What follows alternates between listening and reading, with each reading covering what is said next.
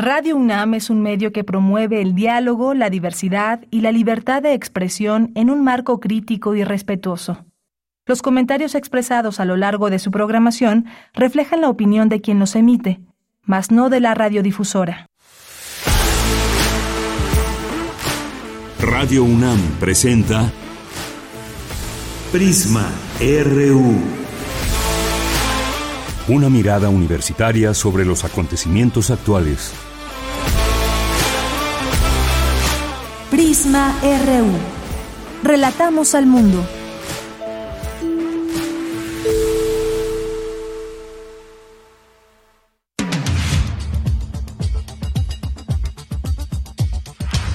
Muy buenas tardes, gracias por sintonizar ya el 96.1 de FM. Esto es Prisma RU que se transmite de lunes a viernes por esta emisora Radio UNAM, Prisma RU, un programa informativo desde nuestra universidad. Pues muchos temas, muchos temas. Hay quien creía que Lula da Silva iba a ganar en primera vuelta, no fue así.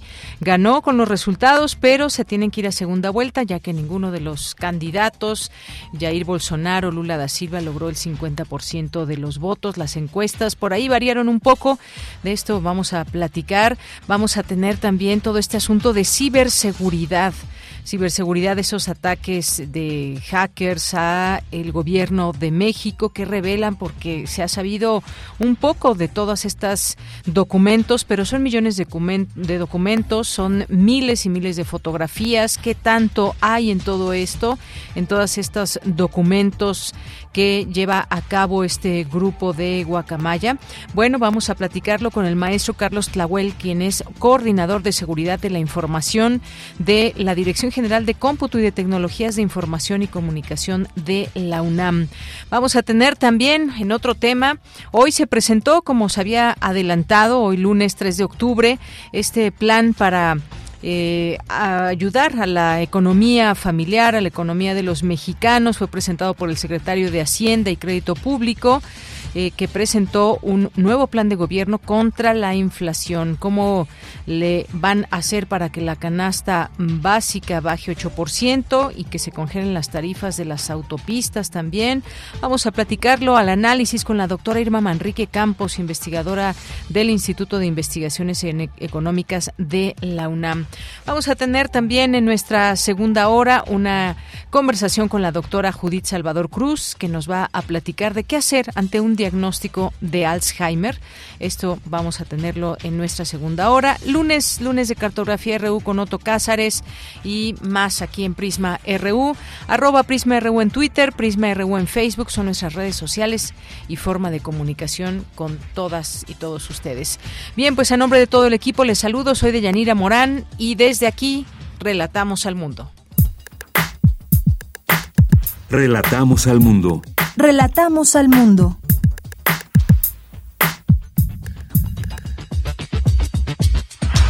Vamos al resumen. Ese 3 de octubre, en la información universitaria, intensifican cooperación la UNAM y la Universidad de Alemania.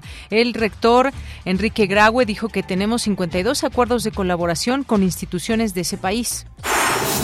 En el marco del primer Congreso Internacional de Estudios Críticos Animales que lleva a cabo la UNAM, destacan que los seres humanos somos responsables de todos los seres vivos del planeta. Reflexionan en el Centro de Investigaciones Interdisciplinarias de Ciencias y Humanidades de la UNAM por qué el activismo es importante. Firma la UNAM y el periódico La Jornada un convenio de colaboración para establecer la beca José Saldúa, la cual se otorgará a los mejores promedios de las carreras de comunicación. En la información nacional, el secretario de Hacienda y Crédito Público, Rogelio Ramírez de la O, presentó un nuevo plan del gobierno contra la inflación. La canasta básica baja 8% y se congelan las tarifas de las autopistas.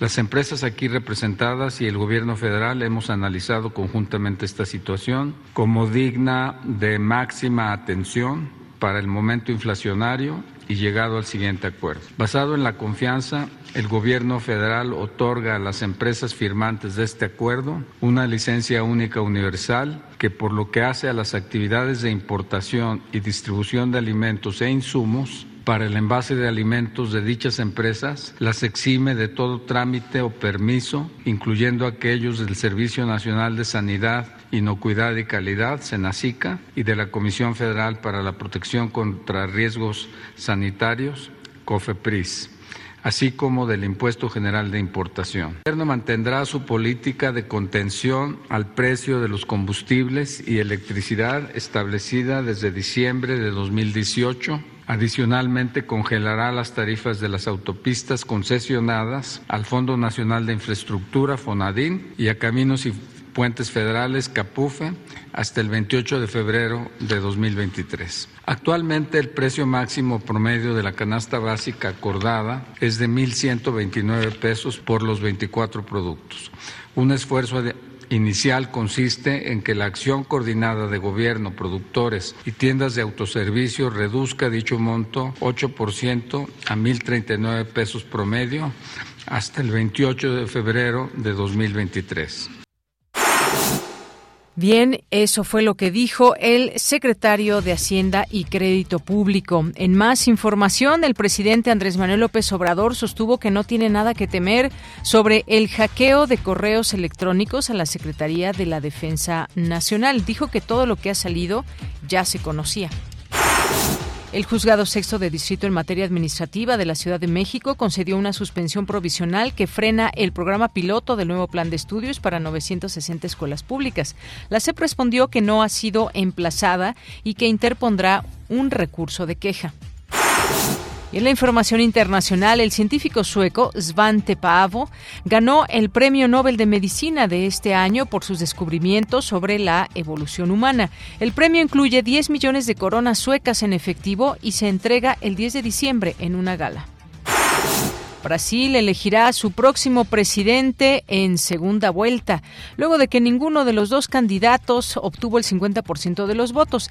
El izquierdista Luis Ignacio Lula da Silva logró el 47.92% y el actual presidente ultraderechista Jair Bolsonaro logró el 43.64% de los votos.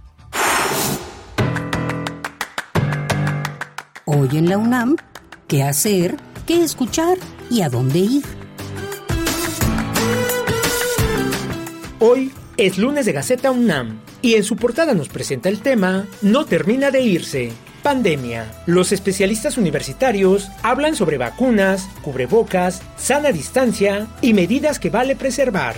Los académicos aseguran además que decir ahora que la pandemia por COVID-19 ha llegado a su fin tiene una connotación más política que epidemiológica. Conoce además el análisis que realizaron expertos de la UNAM respecto a los mamíferos, afirmando que para el año 2070 estos enfrentarán una situación de riesgo grave. La Gaceta de la UNAM de hoy lunes 3 de octubre se encuentra disponible de manera digital en el sitio www.gaceta.unam.mx.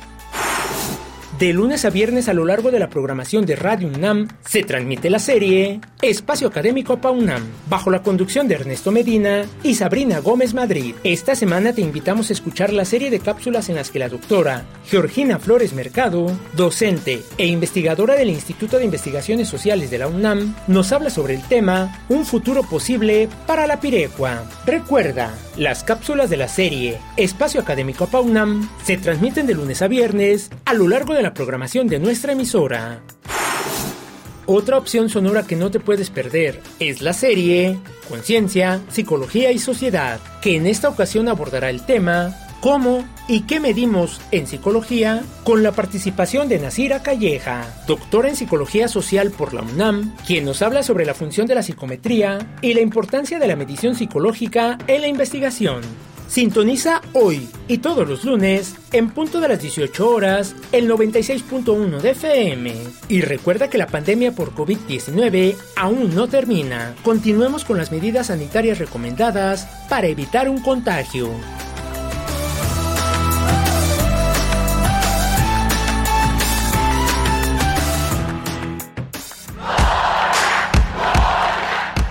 Campus RU.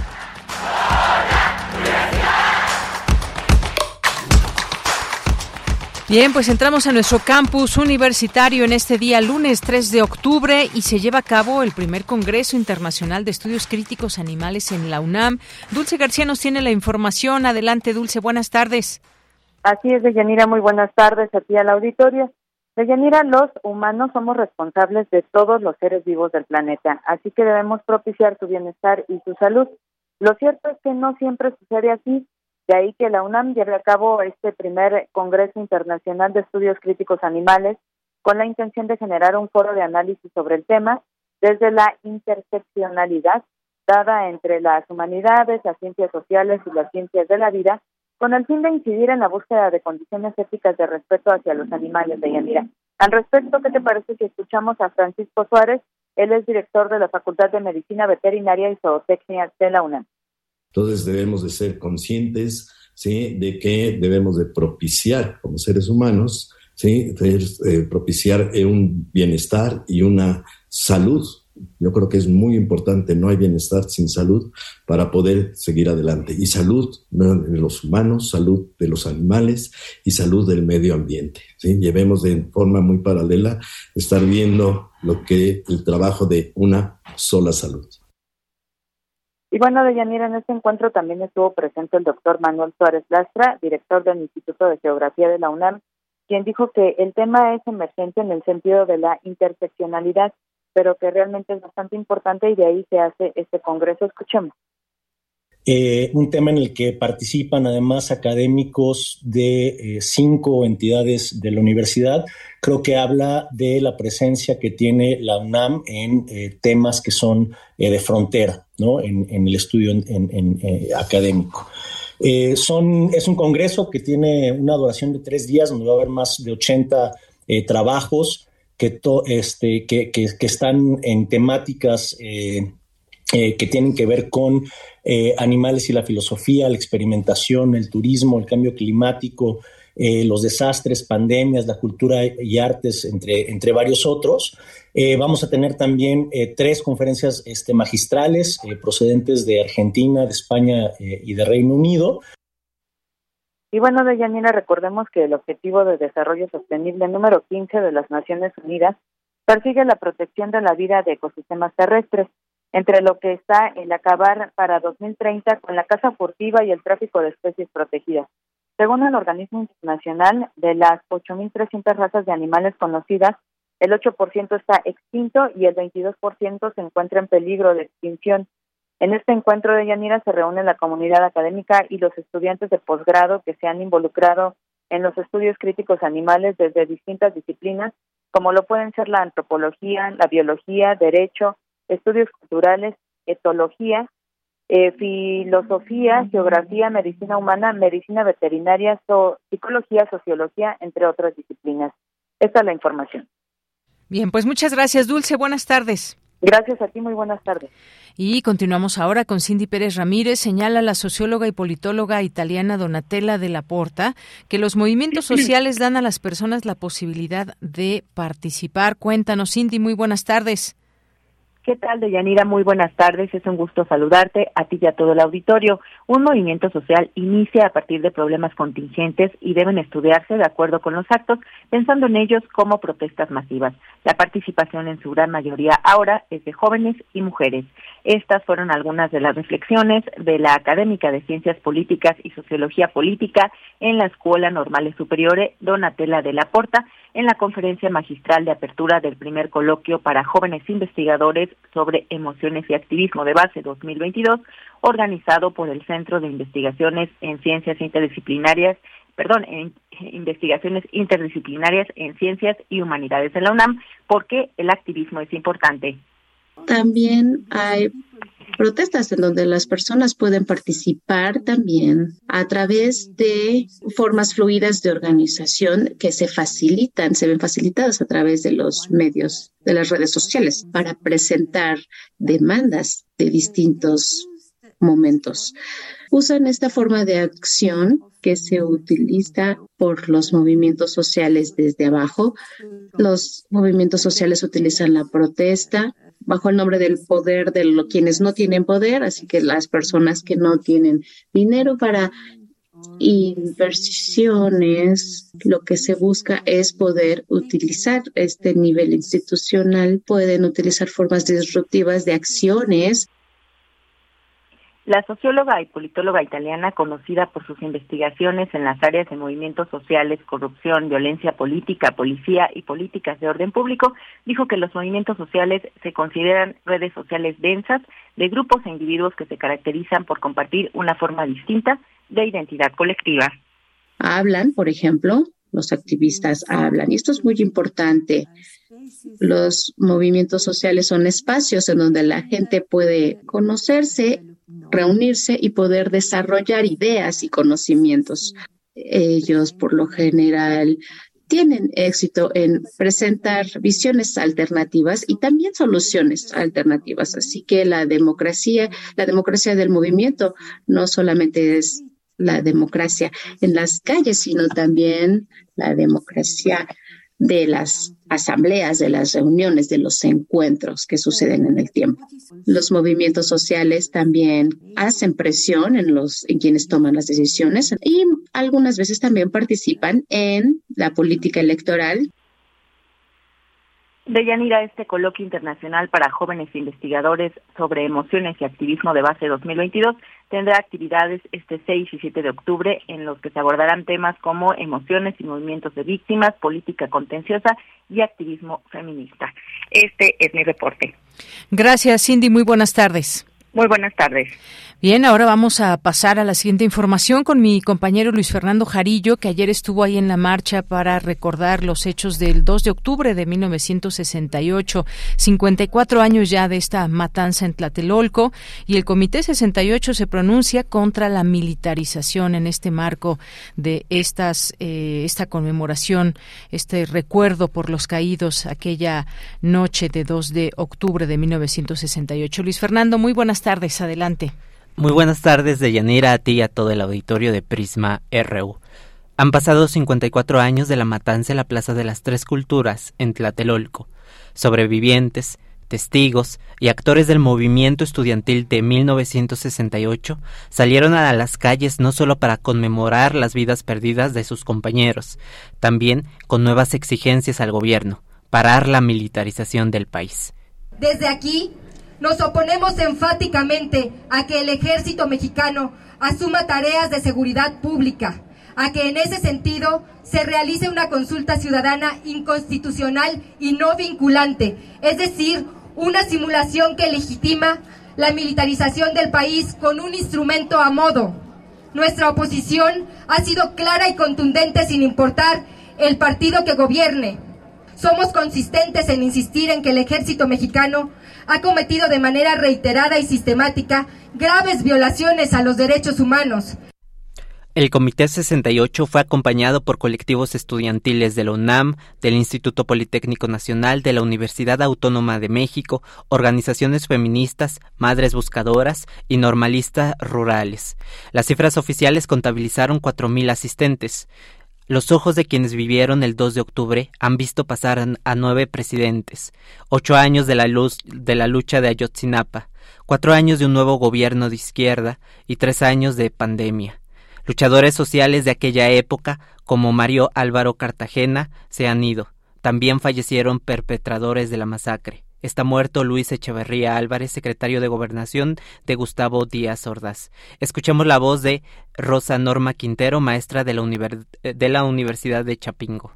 Soy Rosa Norma Quintero. Tengo 71 años y viví el 2 de octubre. No directamente porque no pude entrar. El ejército ya no dejó entrar a muchos. Me duele muchísimo que murió mi amigo David íbamos en primero de íbamos en primero de preparatoria, en la preparatoria 5 pero es bien importante saber qué pasaba, por qué fue el movimiento, porque en las universidades, a nosotros en la UNAM, no nos dejaban ver una película, había censura, censura, había una oficina del gobierno que decía, este libro no se puede leer, no se puede publicar, ni siquiera publicar. Por su parte, Marco tiene 20 años. Es la segunda vez que asiste a la marcha. Llevó cargando una bandera comunista más grande que él, y mientras avanzaban los contingentes y se realizaban acciones directas del Grupo Negro a sus espaldas, fue contando su perspectiva sobre el 2 de octubre. Considera que no vivimos un proceso de militarización o que en dado caso este ya inició desde hace mucho tiempo. Escuchemos sus palabras. Mi nombre es Marco, tengo 20 años, estoy estudiando para entrar a la UNAM. Para mí el 2 de octubre simboliza la última vez que México puede haber tenido una revolución. Este país estaba militarizado desde Calderón, desde Peña Nieto. La que pasa es que nunca fue en la capital, fue en los estados. Si tú te vas a los estados, vas más militares que soldados, militares que policías. Aquí en la capital nunca ha habido así soldados fuertemente así, no. Y entiendo al presidente en ese aspecto de por qué quiere mandar soldados, porque ya vio que de plano, pues no hay de otra. Otra perspectiva es la de Guillermo, estudiante de la Facultad de Ingeniería de la UNAM. Escuchemos. Ahorita hay una reforma donde la Guardia Nacional se está militarizando. ¿Qué es eso? Es una contradicción horrible. Seguiremos marchando y seguiremos luchando por nuestros derechos, por alcanzar una sociedad más justa en el cual el proletario y el trabajador sean beneficiados junto al estudiante. Entonces, yo por eso considero que mucha gente sigue juntándose a pesar de ya más de 50 años de los sucesos del 68, porque los, los mecanismos que usa el Estado para reprimir siguen siendo los mismos. Al llegar a la plancha del Zócalo, en un templete de espaldas a Palacio Nacional, el Comité 68 se congregó. Hubo reencuentros, sus miembros se tomaron fotografías. El mitin empezó con un pase de lista y un minuto de silencio por los integrantes del movimiento que ya no están. Entre las personas recordadas resonó el nombre del ex rector de la UNAM, Javier Barro Sierra. En un pronunciamiento, el Comité del 68 eh, denunció que el domingo 11 de septiembre de 2022, la Fiscalía General de la República clasificó como confidencial por cinco años toda la información referente a 450 averiguaciones previas iniciadas por, ya, eh, por la extinta Fiscalía Especial de Movimientos Sociales y Políticos del pasado. Escuchemos. El domingo 11 de septiembre de, de 2022, la Fiscalía General de la República clasificó como confidencial por cinco años toda la información referente a las 450 averiguaciones previas iniciadas por la FEMOS, lo que pretende lapidar el acceso, el acceso a la justicia para más de 500 desaparecidos por motivos políticos, así como en los casos de 2 de octubre de 68, 10 de junio de 71 y el periodo de contrainsurgencia denominado Guerra Sucia, además de reducir significativamente el número de ministerios públicos destinados a dichos casos.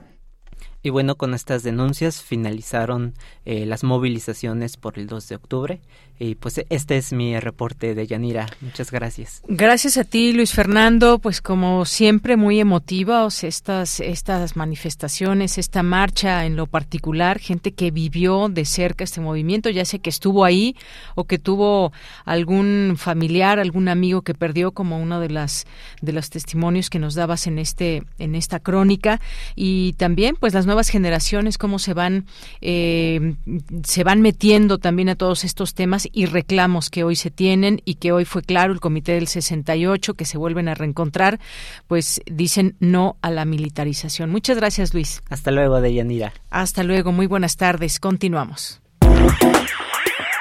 Queremos escuchar tu voz. Síguenos en nuestras redes sociales. En Facebook como Prisma RU y en Twitter como arroba PrismaRU.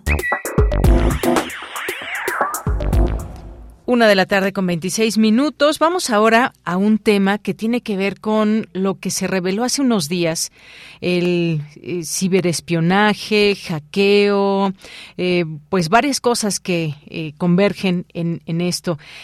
cómo se llegaron a conocer todos estos documentos que se revelan hoy por parte de, pues, un, algún grupo que se autodenomina como Guacamaya y que opera en otros lugares, pero cómo, eh, qué tan ¿Qué tan graves son estas situaciones cuando se involucra a los contenidos que hay eh, muchas veces clasificados o de alta seguridad que se puede hacer hacia un gobierno? Hemos invitado hoy al maestro Carlos Tlahuel, que es coordinador de seguridad de la información de la Dirección General de Cómputo de Tecnologías de Información y Comunicación de la UNAM. Maestro, bienvenido, muy buenas tardes. ¿Qué tal, Deyanira? Buenas tardes. Muy buenas tardes. Pues eh, se dieron a conocer estos casos, este hackeo, digamos, esta acción que además hay que mencionarlo es un es un delito pese a que, pues bueno, el presidente dijo que no se perseguiría, que todo lo que se ha dado a conocer ya se sabía. Pero qué tan grave es esto y de qué manera, pues entender un poco cómo eh, cómo se generan estas eh, estos hackeos que además, pues a gobiernos que también tienen un equipo, o queremos pensarlo así, que tienen un equipo anti-hackeo para evitar todas estas eh, filtraciones de tantos documentos que, podrían poner en riesgo la seguridad de, un país. Ok, bueno, primero que nada, gracias por la invitación. Y bueno, para ponerlo un poquito en contexto, eh, todo, eh, no hay como tal un sistema 100% seguro infalible o inatacable. De hecho, el, eh, una de las eh, bueno de las ramas más importantes de la de la seguridad de la información de la de, la ciberseguridad consta en bajar la probabilidad a una vulneración. eh, muy muy específicamente hablando de este ataque, eh, como tal se habla de que el ataque es directamente hacia los servidores de correo eh, no sé si eh, de, toda la información que se ha, se ha publicado se notan como archivos de Word adjuntos. O sea, básicamente aquí podemos, eh, de lo que podemos notar es una vulneración a un sistema de correo. Un sistema de correo que corre en un producto como Microsoft, Exchange, en este caso, y ese producto fue vulnerado. Es decir, y en términos un poquito más simplificarlo, todos los eh, este, Microsoft Exchange, eh, todos los servidores de correo eh, este, podrían ser susceptibles a este ataque. En este caso le tocó a la Sedena, pero también podríamos hablar de cualquier cualquier empresa privada, etcétera, que sea vulnerable ante este este ataque. Efectivamente, y es que esta noticia de que servidores de la Defensa Nacional habían sido hackeados y que eh, pues se habían descargado unos 6 terabytes de documentos, fotos, correos, pues esto sin duda eh, preocupa. ¿Qué tanto implica? ¿Qué son 6 terabytes para entenderlo mejor? Porque se habla de millones de documentos, miles de fotografías, es decir, que se tuvo acceso a una amplio, eh, pues a una amplitud de documentos a través de estos 6 terabytes para que nos demos una idea qué significa esto, maestro. Pues bueno, primero que nada, eh, es muy complicado dar una aproximación porque pues eh, una fotografía puede tener una calidad muy buena o una calidad muy mala, ¿no? y en eso y en eso implica el tamaño de, de, los este, bytes que, que podrían resumir. Pero bueno, tratando de hacer un aproximado, pues podría tratarse, no sé, de, de este, unas 24 horas este, de, una, de un video de mediana calidad, o tal vez si estamos hablando de video de alta definición, tal vez unas 6 horas. Depende mucho, realmente hablan de documentos, imágenes, eh, como lo mencioné anteriormente, eh, parece ser que la vulneración fue a, un servidor de correo y pues todo el mundo tiene su de correo más o menos cuántos correos te llegan, con cuántos adjuntos, más o menos puedes dimensionar pues que se vulneraron una cantidad de correos electrónicos, no lo sé, dependería mucho del tamaño del correo electrónico. Pero podemos hacer la división, ¿no? Puede, ser desde unos cientos de correos, unos miles de correos, todo depende del tamaño del correo y la, la eh, los adjuntos que pudieran estar, fotografías, videos, audios, documentos, es muy variable. Es muy variable. Y es que esto, eh, pues sin duda, preocupa en el sentido de cómo se puede tener esto acceso, porque imaginamos, decíamos, sí, no hay, como usted bien nos dice, no hay algo que sea completamente seguro, pero hay, hay también, digamos, eh, protecciones, quisiéramos entenderlo de esta manera. Y nos preguntamos cómo es que los hackers se hacen de información privilegiada e incluso completamente privada. Eh, todos los detalles, por ejemplo, de enfermedades que tiene el presidente, entre otras cosas que seguramente se irán conociendo. Hay distintas formas de considerarlo. Hay algo que, que han estado llamando, así hay una nota, por ejemplo, en proceso que destaca que eh, pues la primera forma quizás de llegar a todo esto es a través de la ingeniería social, que no es otra cosa que escribir programas de, de computadora que busquen en los servidores de correo, que busquen contraseñas comunes, en fin, que se van abriendo poco a poco puertas a todo este mundo de la información. Es, eh, digamos, complicado, complejo y, sin embargo, se ha hacer en distintos países. Sí, claro, bueno, son ramas distintas. Como tal, la ingeniería social eh, se basa en la, digamos, atacar el eslabón más débil, que es, pues, eh, pues la gente, los humanos, los que operamos todos los sistemas de información. si, si, por ejemplo, este, ha habido muchos casos en que primero investigan a la persona que es responsable de la seguridad de X o Y lugar y pues pueden hurgar en su basura para ver si tuvo algún descuido de tirar alguna contraseña o algún tipo de, información valiosa en su basura. Eso es lo que eh, eh, eh, conlleva la ingeniería social, todo lo que está en el entorno de la persona. Yo me puedo hacer pasar por, por, por este, una agencia de, de, premios, etcétera, para llegar a esa persona y ver qué le puedo, qué puedo sacar por la vía humana, por la vía social. Eso, eso es por una parte. Y ahora, por el otro lado, eh, esta no parece ser una, parece, claro, este, no parece ser una, eh, el vector de ataque no fue ingeniería social, simplemente fue un vector totalmente técnico se habla de una vulnerabilidad que fue detectada en agosto del 2020. Ah, se hablan de varias vulnerabilidades, pero en particular las que se llaman de día cero fueron eh, detectados por un grupo de seguridad vietnamí en agosto del 2022, o sea, muy, muy reciente. Y este fue el vector de ataque, así lo denominamos este, los especialistas. El vector de ataque es el medio por el cual se, se logró el acceso. El vector de ataque fue eh, pues totalmente técnico. Totalmente técnico. Y bueno, pues sí, son un montón de cosas, son sistemas operativos, eh, pues cómo se transmiten estos distintos códigos maliciosos. Ahora que sale todo esto y es una información que, bueno, posteriormente también daremos a conocer que, eh, pues, está el caso, por ejemplo, de, Pegasus, eh, el ejército espía y ahora otro tema que se están sacando en este sexenio, pero cómo, cómo también hay programas que se, digamos, llegan a través de un teléfono o llegan a través incluso a las computadoras y si se abre o se descarga algún archivo que trae este virus malicioso, pues se puede también dar un acceso a esas, eh, a esas máquinas, porque estamos hablando solamente de que, de que se ataca un sistema, digamos, sino también un montón de máquinas que están interconectadas. Es decir, no es que una, una, sola, informa, una sola máquina guarde toda la información, sino que es algo completamente organizado, planeado, eh, con mucha estrategia, podríamos hasta decirlo así, maestro. Sí, claro, aquí ya estamos en otro tema, ahí ya estamos hablando de, de, las vulneraciones, por ejemplo, esto eh, me recuerda al caso de eh, cuando se hubo redadas en este, bueno, fueron reportadas por el, eh, por este, el precio de la policía de, de, la Ciudad de México, donde se hicieron algunas redadas en algunos eh, datos, algunos, este, perdón, este, como los de marketing, este, centros estos, este, telefónicos, atención telefónica.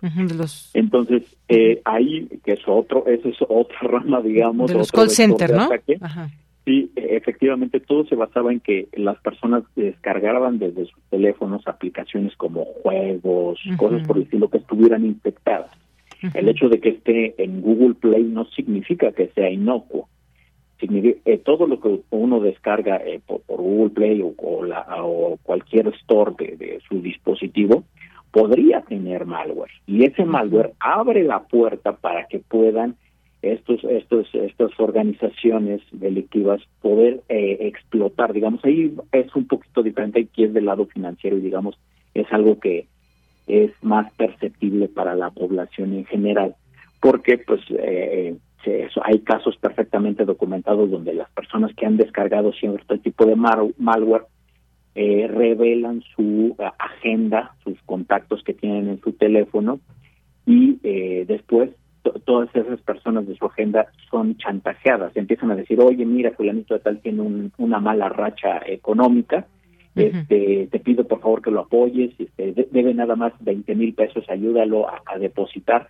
Este es, digamos, otro vector, pero efectivamente tiene que ver con la seguridad de la información, con la, con la ciberseguridad, pero aquí es, digamos, otro medio, así como eh, platiqué hace unos momentos de que eh, el, de la Sedena fue a través del servidor de correo, aquí son, pues, la plataforma Android. Nuevamente, aquí sí, en este ejemplo, es un poquito más social, porque van a atacar a la buena voluntad o a la reputación de esta persona. Digamos que es una reputación de una persona que nunca tiene deudas, y a lo mejor las personas, sus conocidos quieren apoyarlo, pues sí hacen esa obra de querer eh, ayudarlo con su deuda. Claro, todo esto enmarcado en, un gran fraude eh, hacia la persona, ¿no? Ahí sí es, ahí sí entramos un poco al terreno de la ingeniería social. Pues bien, muchas gracias, maestro. Esto pues nos permite conocer un poco de cómo cómo es que puede suceder esto, eh, algo que nos eh, pues que nos impacta desde un primer momento cuando se sabe que se puede tener acceso a través de todos estos grupos o estas formas de llegar a la información sensible de un gobierno, como lo fue el caso de México, como ha sido en otros momentos, y esto que pues a través de las computadoras, donde hay muchísima información, eh, como decía, información muy importante que resguardan a bien los distintos gobiernos, se puede acceder a ella. Parecería que es una lucha también de todos los días. Imagínense, pues, el poder acceder a computadoras eh, en Rusia, en Estados Unidos, o ahora que está también librándose una guerra, cuáles son planes y demás, y que todo se pueda conocer a través de hackeo, sin duda muy importante todo esto, muy interesante, y pues está hecho para bien y a veces para malutilizar toda esta tecnología que se tiene a la mano. Maestro, muchísimas gracias por estar aquí hoy en Prisma RU de Radio UNAM. No, ¿de qué? Hasta luego. Hasta luego. Gracias al maestro Carlos Tlahuel, coordinador de seguridad de la información de la Dirección General de Cómputo y Tecnologías de Información y Comunicación de la UNAM. Con todo este tema, hay incluso esta nota que leo de proceso que tiene, pues hay un montón de herramientas, miles de herramientas de hacking que se pueden instalar con un solo clic. Aquí da ejemplos de muchísimas y cómo se puede, pues desafortunadamente, vulnerar incluso la seguridad. Y bueno, pues hay un una conferencia también que se dio a conocer el día de hoy, todavía debe de estar, una conferencia de prensa que se pudo seguir a través del portal de Aristegui Noticias, donde pues la titularon Ejército espía los casos de los casos de Pegasus en el sexenio de López Obrador. Dice eh, esta nota que el programa Pegasus ha seguido operando en México durante el sexenio del presidente Andrés Manuel López Obrador con nuevos objetivos en el mundo de la sociedad civil y el periodismo. Este malware espía solo se vende a gobiernos para perseguir eh, a terroristas, a criminales, pero en el caso de nuestro país se detectó desde 2017, ustedes recordarán con Enrique Peña Nieto, su uso para atacar a defensores de derechos humanos, periodistas, activistas políticos de oposición y ciudadanos. Y pues bueno, se, se han estado dando detalles de toda esta investigación, una investigación de la Red por los Derechos Digitales, artículo 19, Social TIC, este medio que le comento, Aristegui Noticias, Proceso y Animal Político, determinó que los teléfonos de al menos tres periodistas y personas defensoras de derechos humanos fueron espiados con Pegasus entre 2019 y 2021. Seguramente esto seguirá dando eh, más eh, información y sobre todo pues reacciones luego de esta conferencia que también ha mostrado pues detalles de todo esto. Ya lo seguiremos tocando. Continuamos. Tu opinión es muy importante.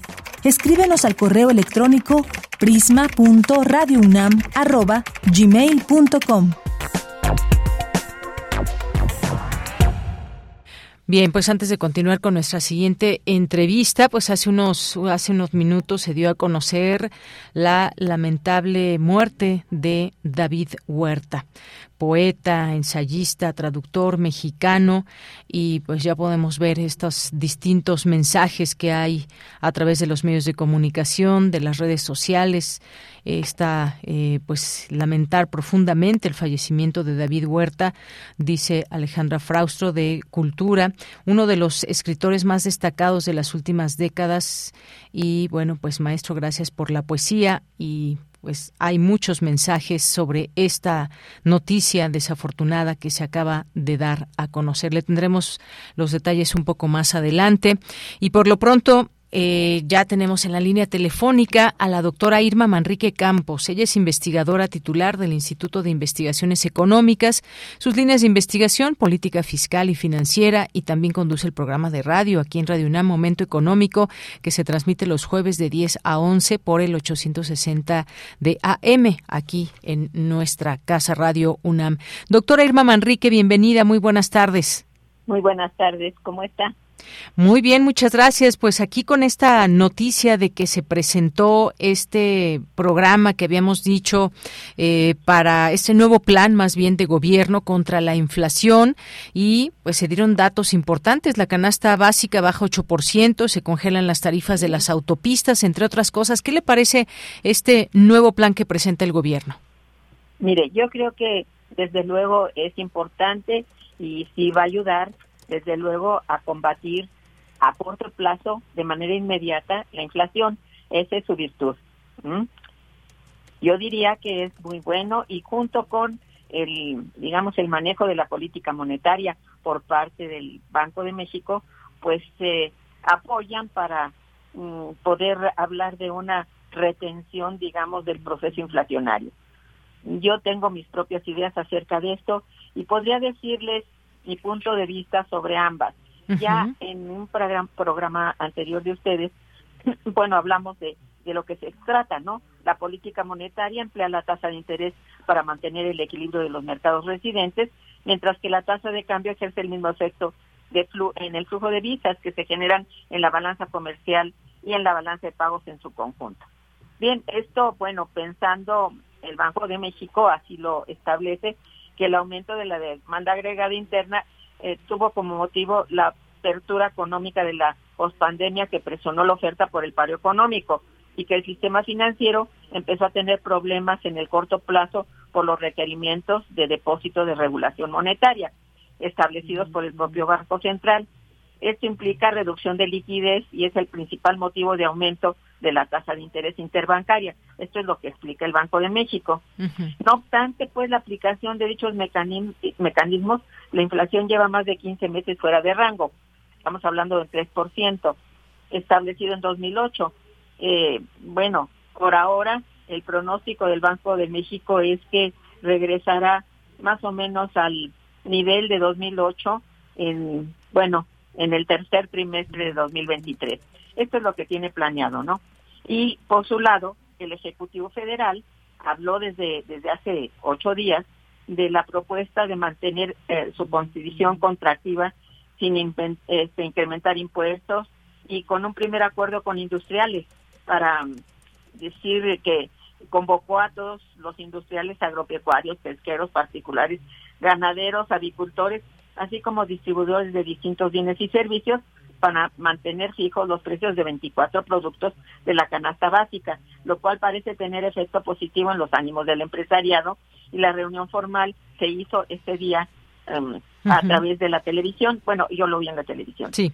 En esta misma visión, la fijación de precios de dichos bienes básicos, así como la contención de los precios de los hidrocarburos a partir de los ingresos extraordinarios motivados por la elevación del precio del petróleo sirven para paliar el efecto de la elevación de los precios internacionales del petróleo, que como consta eh, o constata INEGI generan mayor afectación a los precios de la energía eléctrica, así como con la producción y distribución de los productos básicos.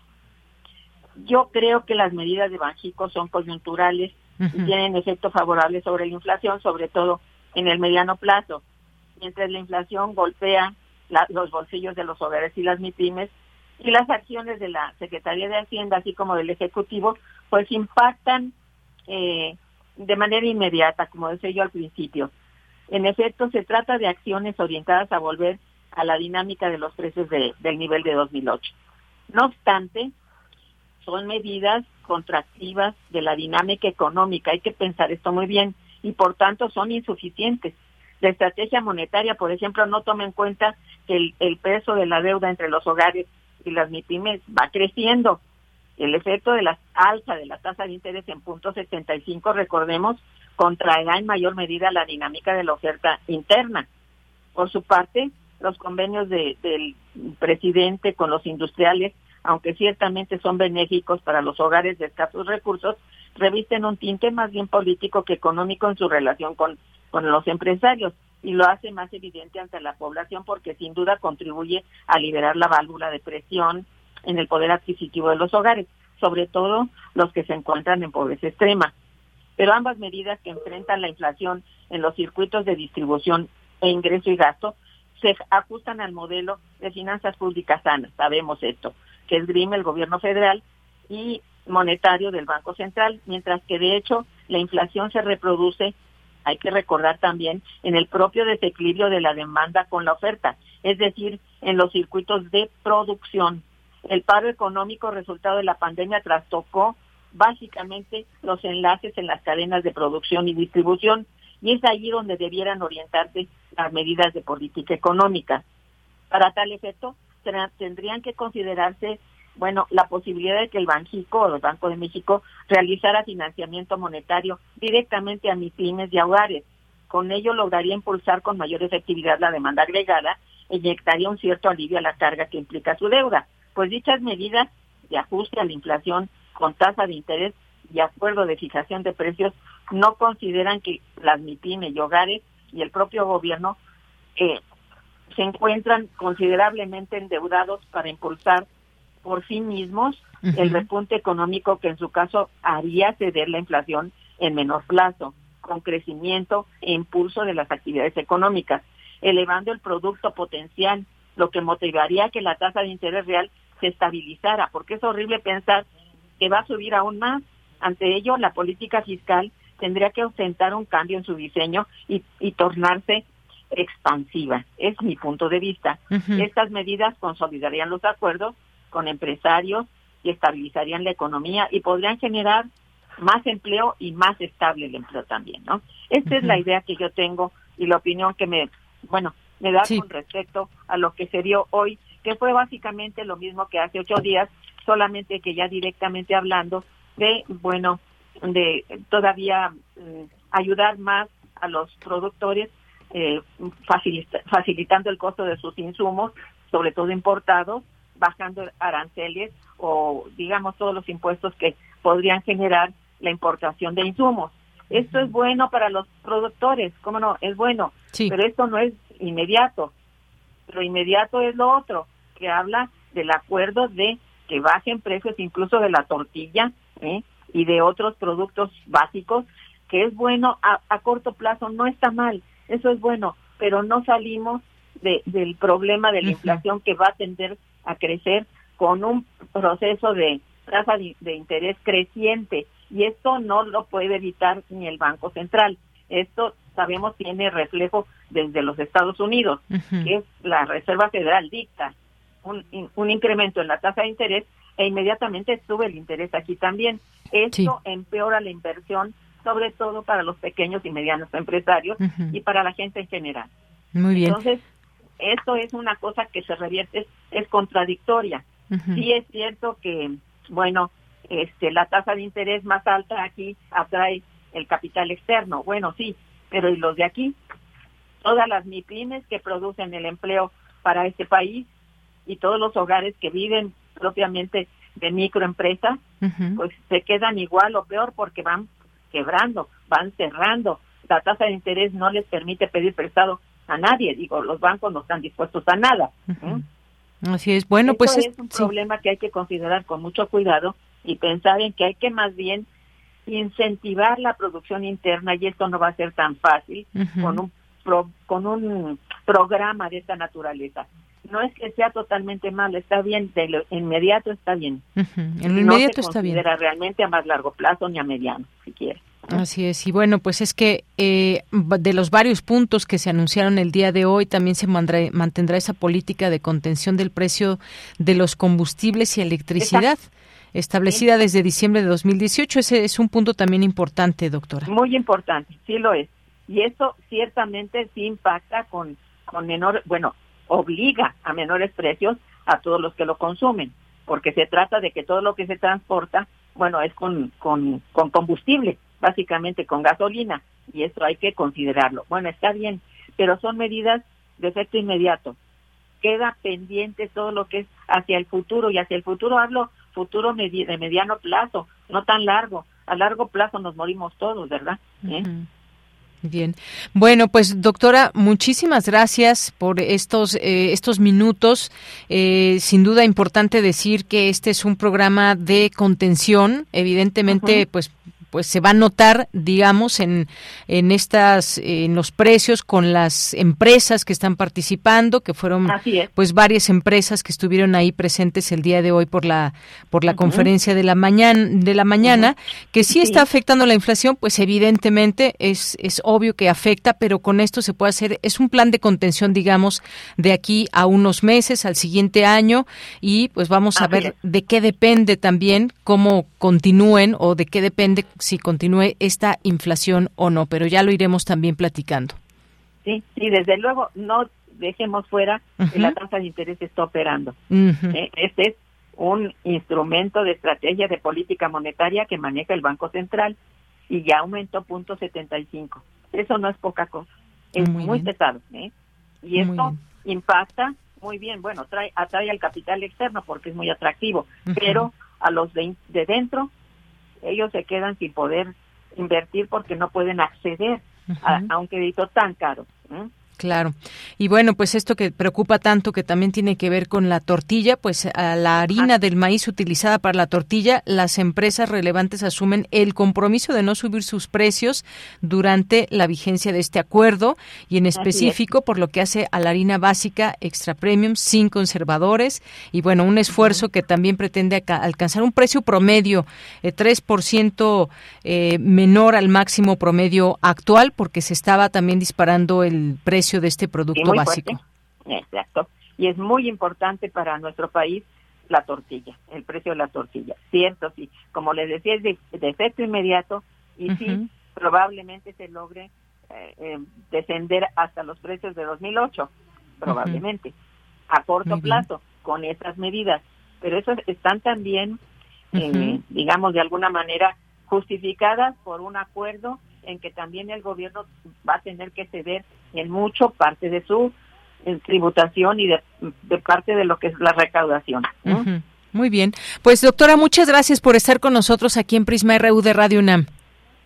Con todo gusto, estoy para servirle. Gracias, doctora Irma Manrique Campos, que además la podemos escuchar los jueves de 10 a 11 por el 860 de AM aquí en Radio UNAM. Ella es investigadora del Instituto de Investigaciones Económicas de la UNAM. Continuamos. Relatamos al mundo. Relatamos al mundo.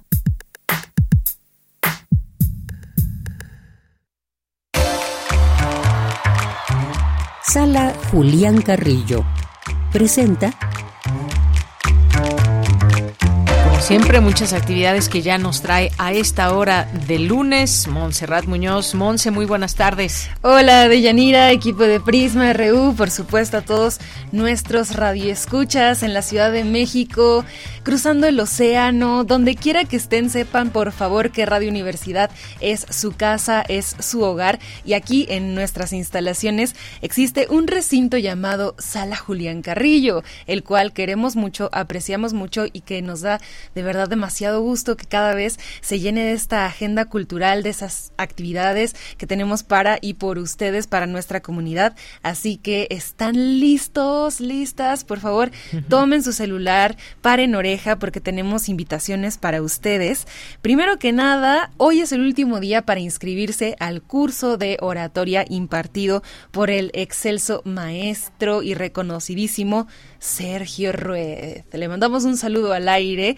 También tú de Claro que sí, por supuesto, Sergio. Muchos saludos. Ha sido alumna, yo también he sido alumna de Sergio. Y bueno, si ustedes están interesadas, interesados en transmitir mensajes que vayan de su cabeza a su corazón y que conquisten audiencias, por favor, escriban al correo cursos RUNAM. Cursos RUNAM es el correo donde ustedes reciben información. El curso está en 2000 con descuento para ustedes estudiantes o exalumnos de pues ya sea otros cursos o también de la comunidad de la UNAM. Entonces, por favor, inscríbanse hoy, pregunten a este correo, de nuevo toda la información estará en Facebook y también eh, pues aquí en Twitter se los dejaremos hacer saber. Ahora, mañana también hay algo que te compete de Yanira. Presentaremos el libro Jódete Cáncer. Y hablo en plural porque es un esfuerzo de Sandra Monroy, quien lo ha escrito. Ella es sobreviviente del cáncer de mama y, bueno, a través de su historia personal y colectiva, nos viene a presentar en forma de texto editado por Lux Plus Lux, este editorial a cargo de Otto Cázares y compañía. Entonces, mañana a las seis de la tarde, por favor, vengan. Habrá una eh, conversación, un foro sobre temas tan importantes como que una de cada ocho o siete mujeres, me parece, en México podrá ser eh, pues afectada por esta enfermedad. Es algo que tenemos que conocer armarnos de valor y armarnos de justicia porque hay que pedir al sistema nacional eh, de salud que atienda estos casos. Y bueno pues para conocer la historia de Sandra Monroy nos encontramos mañana en presencial también en Facebook eh, vía híbrido. Así que jódete cáncer libro de luz Lux Plus Lux estará aquí presentándose mañana. Así que vengan por favor y si no hagan comunidad, eh, dándole like a la página y un evento también se pueden sumar ahí. Y también pues les anunciamos que en este mes, no como yo lo había dicho al aire la semana pasada, pero tenemos mejores noticias porque esto es para nuestra comunidad más joven afiliada a, a las filas de los otakus porque vamos a tener un cine club, radio cinema en este mes dedicado a el anime. Así que pues pues, si a ustedes les gusta, pueden venir a las 6 de la tarde a conocer la película Perfect Blue de Satoshi Kon. Esta es una película de 1997, entrada libre. Pues ustedes pueden conocer a gente también cinéfila ahí en la sala, cabildear con ellos sobre la película. Y bueno, pues este ciclo promete muchísimo con animación japonesa con buen sonido en nuestra pantalla de la sala Julián Carrillo. Así que por favor también denle like a la página. Y este viernes me parece que ya está sonando aquí, se nos adelantó Viva la Quinta, porque Viva la Quinta. Es una agrupación de folclore y sonidos del mundo. Ustedes podrán disfrutar de la voz excelsa Aterciopelada de Marisa Naina y también de la dirección creativa de Dante Pimentel. Ellos hacen esta fusión increíble entre como balcánica, pero también muy teatral, con esta sombra que también le puede dar pues las tonalidades oscuras y el cabaret, digamos. Entonces, si quieren conocer a Viva la Quinta, vayan y búsquenlos en redes sociales y si quieren conocerlos aún mejor, asistan los viernes a Intersecciones y estaba, oh, parcharon. Entonces, así nos, nos vamos a poner aquí a bailar también en cabina. Pueden venir a bailar en vivo el viernes a las 9 de la noche en Intersecciones, todos los viernes a las 9 de la noche. Hay algo para ustedes programado aquí. La promesa es que les va a encantar la agrupación que esté en turno. Y pues bueno, pues también vienen acompañados de Marina Deita, también ella es em, amiga del programa desde hace mucho, ella toca el acordeón. Y bueno, pues viva la quinta, estarán colonizando con conquistando también, eh, bueno, en el mejor sentido de estas palabras, el aire y sus corazones en este viernes de intersecciones a las 9 de la noche, transmitiendo también para todo el mundo. Así que si no pueden llegar, también es una experiencia que vayan hacia su casa saliendo del trabajo o en cualquier lugar donde estén, que vayan conduciendo. Por favor, si van conduciendo no aplaudan, pero sí escuchen los viernes de Radio UNAM a las 9 de la noche. Síganos en redes sociales. Prometo que ahora sí ya uso Twitter y les pongo ahí toda la información y también consulten las redes oficiales de Radio Universidad y gracias por esta sección como siempre de Yanira y equipo. Pues gracias a ti y nos vamos con esta voz para que tengan una probadita de lo que pueden disfrutar el próximo viernes. Con esto vamos al corte. Regresamos.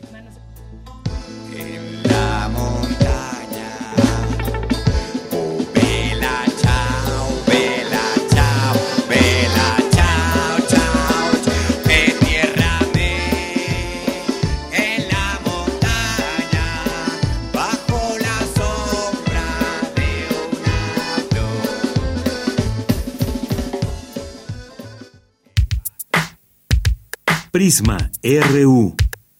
Relatamos al mundo.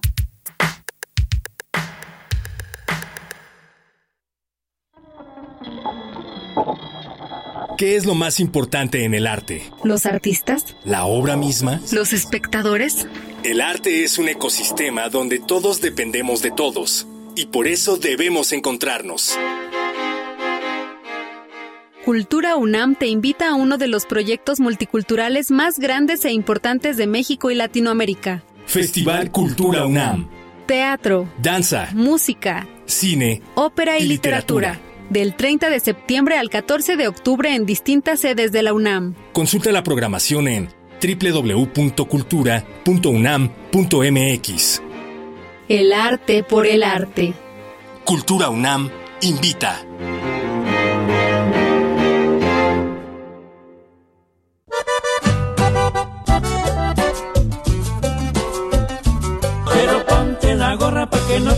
Si vas a la farmacia o al estadio de fútbol. Pero ponte la gorra si te quieres proteger. Pero ponte la gorra de la gente del PT.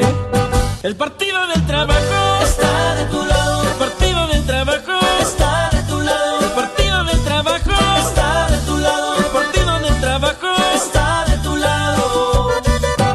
La piedra y el yemo activo afectan tu cerebro, te matan las neuronas y son muy adictivos. Yo sé lo que te digo, pues he sido testigo. Piensa más en tu gente, tu vida y tus amigos. Escucha lo que te digo, pues es verdad. El negocio de la droga es algo que termina mal.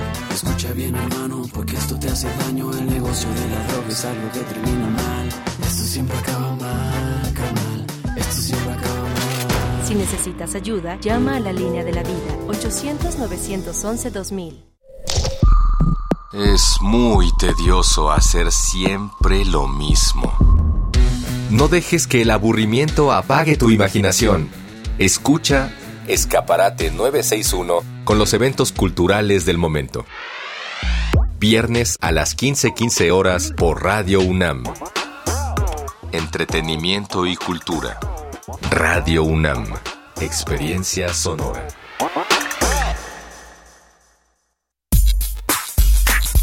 Prisma RU. Relatamos al mundo.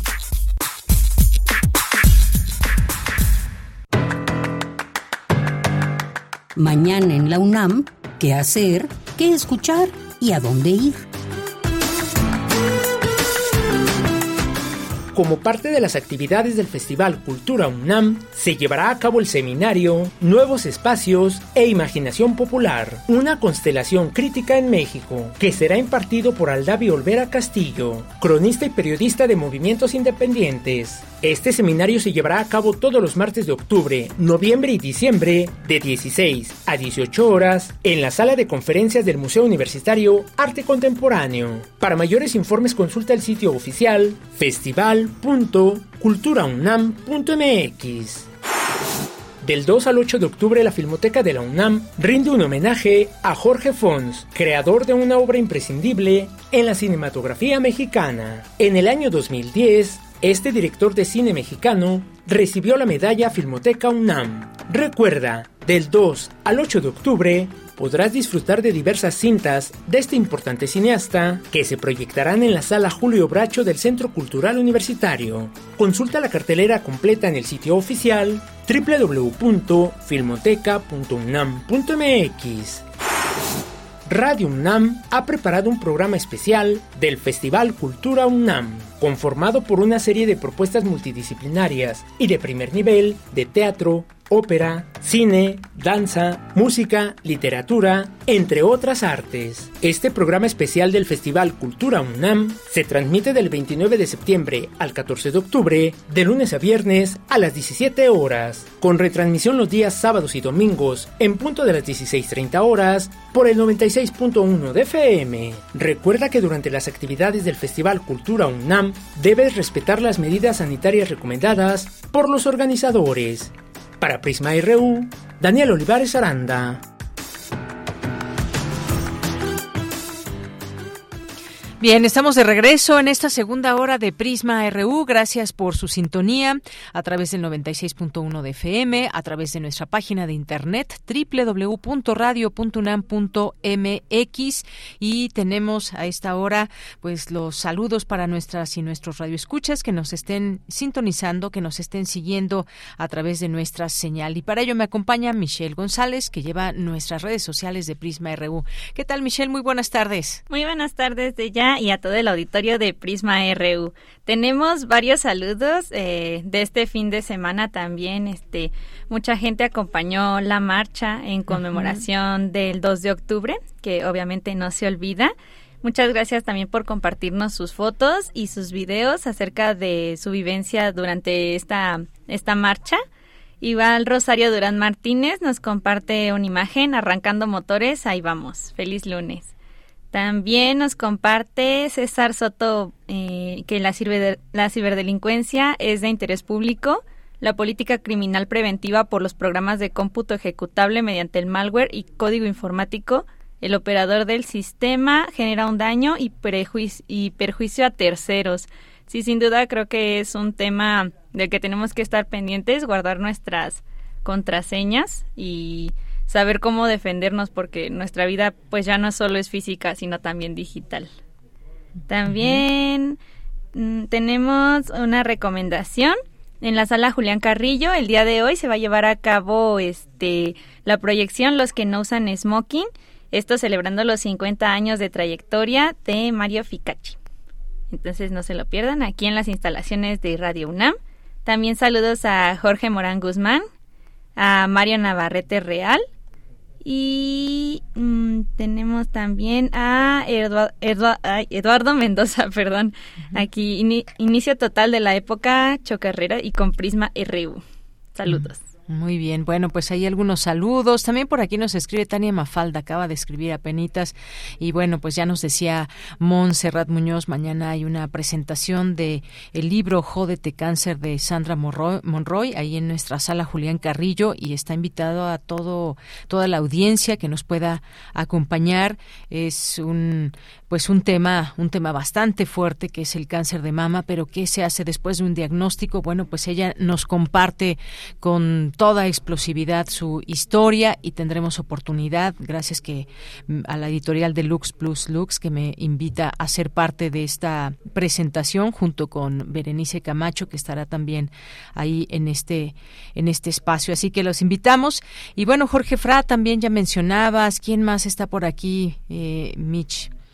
Este, a Gerardo Jiménez, a Carlos Oropa Álvarez. Muy bien. También a Ángel Cruz. Muy bien, eh, también le mandamos saludos al periódico Goya, que también está siempre atentos, atento a este espacio informativo. Margeven, muchas gracias también. A Edith Cabrera, ya nos mencionabas a Mario Ficachi, Jorge Morán Guzmán también. Buen inicio de semana para todas y todos. Carlos Oropa Álvarez, Ángel Cruz, muchas gracias.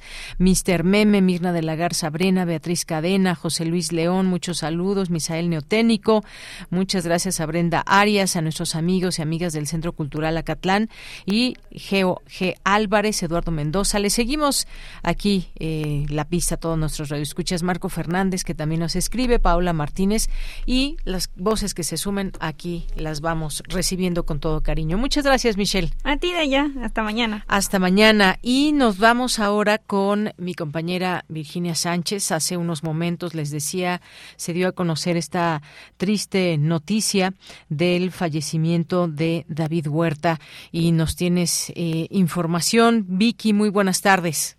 Hola, ¿qué tal, Bella? Muy buenas tardes a ti y al auditorio de Prisma RU. Así es, pues, una semblanza de lo, una, una breve semblanza de lo mucho que hizo David Huerta y de quien nos acabamos de enterar que ha fallecido a los 72 años de edad y fíjate, unos días antes de cumplir 73 años, porque pues él nació en la Ciudad de México el 8 de octubre de, de 1949 estudió filosofía, letras inglesas y españolas en la Facultad de Filosofía y Letras de la UNAM. Entre las múltiples actividades que desempeñó, está la de redactor y editor de la Enciclopedia de México, director de la colección de libros Biblioteca del Estudiante Universitario, también fue coordinador de talleres literarios en la Casa del Lago de la UNAM, también de Limba y del ISTE. Él impartió cursos en la Fundación Octavio Paz y en la Fundación para las Letras Mexicanas, fue secretario de redacción de la Gaceta del Fondo de Cultura Económico y miembro del Consejo Editorial de Letras Libres.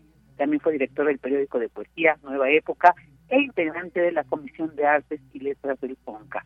También colaboró en Diorama de la Cultura, El Día, El Universal, la Gaceta del Fondo de Cultura Económica, la Talacha, Letras Libres, Nexos, Novedades y Proceso. Él fue miembro del Sistema Nacional de Creadores y entre sus obras destacan Incurables, El Jardín de la Luz, Cuaderno de Noviembre y Las Hojas. Y bueno, pues su inigualable obra poética lo hizo acreedor de múltiples premios y reconocimientos como fue el premio Javier Villarrutia o el premio Carlos Pellicer recibió dos veces, el Premio también Nacional de Ciencias y Artes en 2015, el Premio de Excelencia en las Letras José Emilio Pacheco 2018 y el Premio de Literatura en Lenguas Romances 2019 que le otorgó la Feria Internacional del Libro de Guadalajara. Y bueno, pues ya este día pues ya nos, nos deja un legado muy importante para las letras mexicanas. David Huerta también hijo de un fabuloso eh, escritor también y pues bueno, lamentablemente esta noticia nos llegó de repente. Igual como nuestro director Benito Taibo tuiteó, se ha muerto el grandísimo y querido David Huerta, no nos van a alcanzar las lágrimas. Pues Efectivamente. Pues muchas gracias, gracias Vicky por esta información y efectivamente pues un abrazo a toda su familia, que en paz descanse y pues deja todas todas sus letras, toda su poesía, toda su escritura. Muchas gracias Vicky.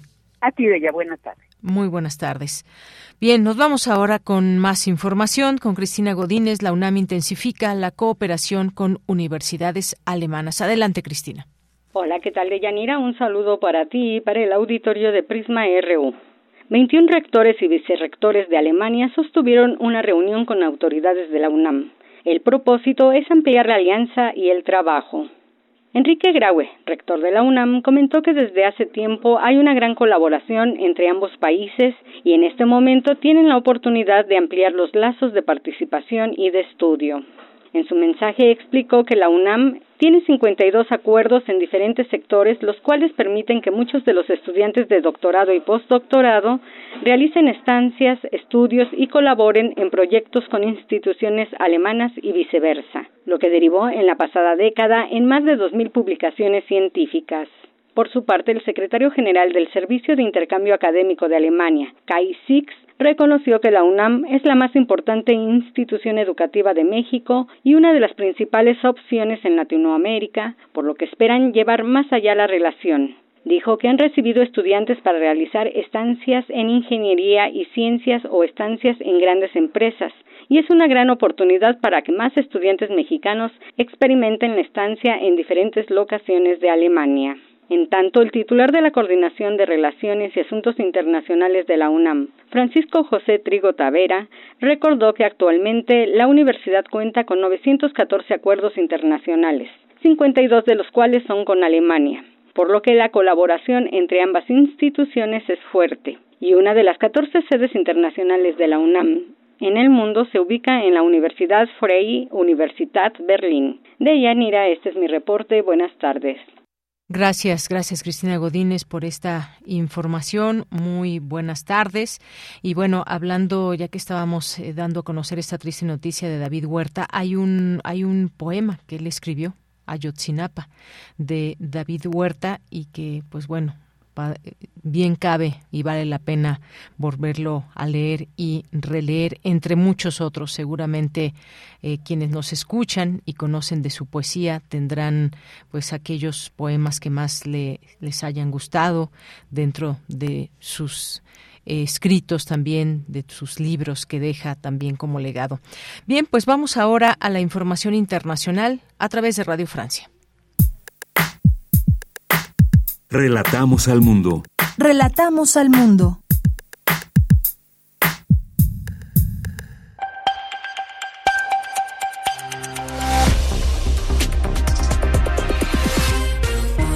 Hola a todos, bienvenidos a Radio Francia Internacional, hoy con Pilar Pérez en la realización técnica.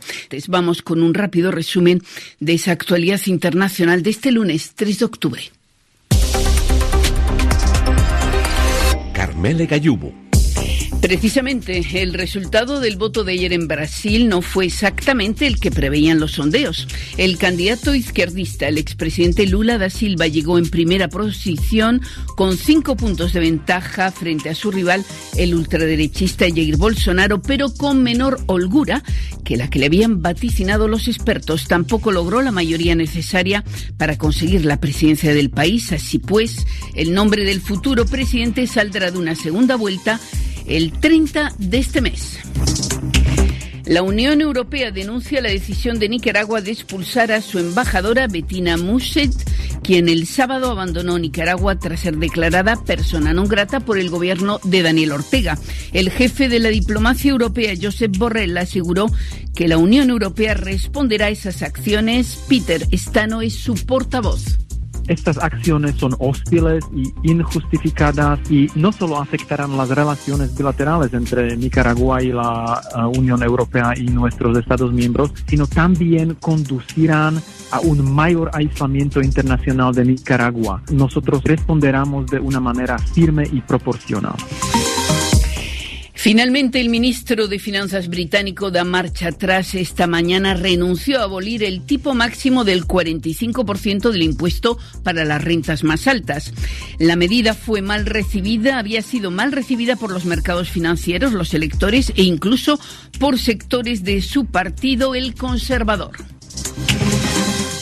Es una de las peores catástrofes de la historia del fútbol, la que sucedió el sábado por la noche en un estadio de la ciudad de Malang, en Indonesia, causando la muerte de 125 personas. El jefe de la policía local ha sido destituido. La policía había respondido a enfrentamientos entre hinchas, lanzando gases lacrimógenos hacia las graderías abarrotadas, provocando la estampida de los espectadores.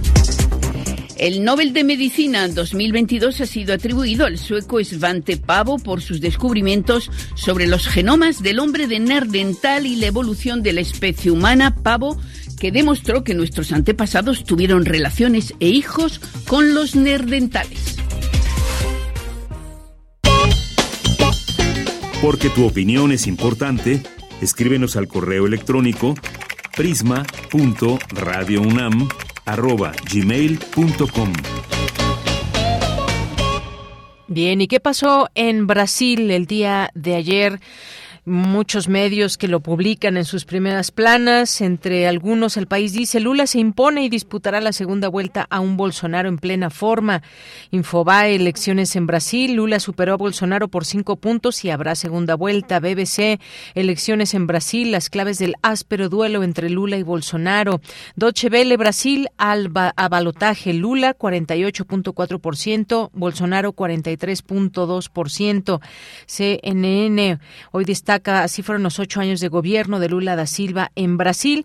Y bueno, pues vamos a hablar de este tema que nos parece muy importante por eh, pues todo lo que ha sucedido también en los últimos años con Jair Bolsonaro al frente de Brasil. Le tocó también todo este periodo importante de la pandemia y eh, pues contra su contrincante Luis Ignacio Lula da Silva, que ya había sido presidente de Brasil. Hablemos de este tema con el doctor Mario Ojeda Reba, que es investigador del Centro de Investigaciones sobre América Latina y el Caribe.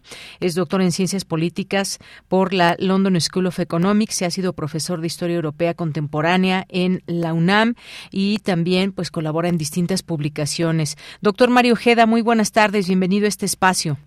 Buenas tardes, muchas gracias por la amable invitación. Pues, doctor, yo quisiera empezar preguntándole si esto es lo que se esperaba, qué pasó con algunas encuestas que le daban un triunfo un poco mayor a Luis Ignacio Lula da Silva. Finalmente, en segunda vuelta se disputará eh, la presidencia de la República el próximo 30 de octubre. Bueno, pues yo creo que a todos nos tomó por sorpresa este resultado. Eh, las encuestas y sondeos realizados en buenos días y semanas previas mostraban una ventaja considerable que oscilaba entre los 10 hasta los 17 puntos porcentuales. Eh, la, bueno, la constante era 50% para Lula, 36% para Bolsonaro, Datafolia, que es la, la casa encuestadora pues más importante de Brasil, daba este margen de 14 puntos porcentuales. Entonces, bueno, eh, la pregunta era si Lula se iba a imponer en la primera vuelta o si lo iba a hacer en una segunda vuelta, bueno, pero con un margen considerable. Y pues no, fallaron las encuestas estrepitosamente porque incluso, bueno, le concedían eh, a Ciro Gómez el tercer lugar con 7% y obtuvo un mero 3% y en cambio a, la candidata Simón Tebet se alzó en tercer lugar con 4%. Entonces fallaron de cabo a rabo, ¿no? Eh, obviamente, bueno, si lo vemos en términos de número de votos, la ventaja pues son 6 millones de votos, que es considerable, pero yo francamente después de lo de ayer ya no me atrevo a hacer ningún pronóstico. Yo estaba seguro, estaba plenamente convencido que, salvo catástrofe mayúscula, que fue lo que finalmente parece estar ocurriendo, pues iba a imponerse Lula. Efectivamente, bueno, pues ahí están los resultados, ya están los números ahí que son importantes. ¿Qué vendrá? Pues sí, efectivamente no sabemos después de esto con las encuestas, pero es momento también de acomodos y reacomodos entre los votantes, ¿no? ¿Le parece también una división importante entre la comunidad? Bueno, hay, bueno, lo que nos muestra es un Brasil polarizado, eh, eh, geográficamente, el, es, pues, es muy claro el mapa, el, el, sudeste eh, y el sur brasileños y el centro oeste se decantaron por el presidente en funciones y fue el nordeste, pues bastión tradicional, el que salvó la, la candidatura de Lula, bueno, porque incluso a medida que avanzaba el conteo, al principio parecía que Lula tenía, perdón, que Bolsonaro tenía una exigua ventaja, que luego ya fue rebasada. Evidentemente, pues ahora viene el momento de las negociaciones para los reacomodos. Es previsible o uno pensaría en términos racionales que, bueno, tanto Simón Tebet como Ciro Gómez, pues avalarán a Lula y le transferirán sus votos. No es automático, pero, pero que un caudal podría pasarse a, la opción racional, que es la opción de Lula, y pues a rechazar la opción irracional y atrabiliaria que representa eh, Jair Bolsonaro, ¿no? Del, nos ha dado muestras sobradas de su racismo, de su homofobia, de su, de su misoginia, eh, en fin, es un candidato impresentable y que tuvo una gestión incompetente de la pandemia. Deja mucho que desear. Dejó mucho 700 mil muertos, ¿no? Ese, es un, pues son cifras escandalosas, ¿no? El mismo, bueno, pues también se dedicó a desacreditar la, el coronavirus, la COVID-19 como una gripita, ¿no? Un resfriado. Y bueno, y ha tenido escándalos de corrupción.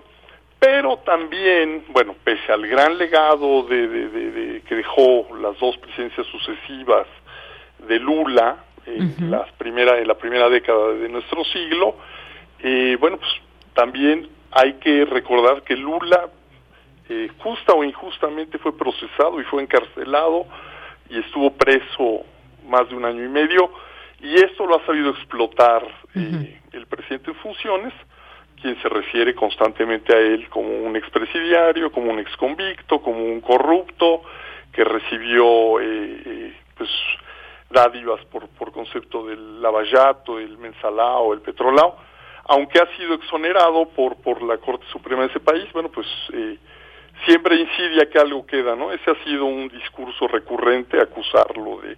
Y ya, bueno, ha tenido eco, ¿no? Por lo visto ha tenido eco porque, pues, vemos que, pues, con todo el 43.2% de, de los que participaron, eh, le dieron el voto.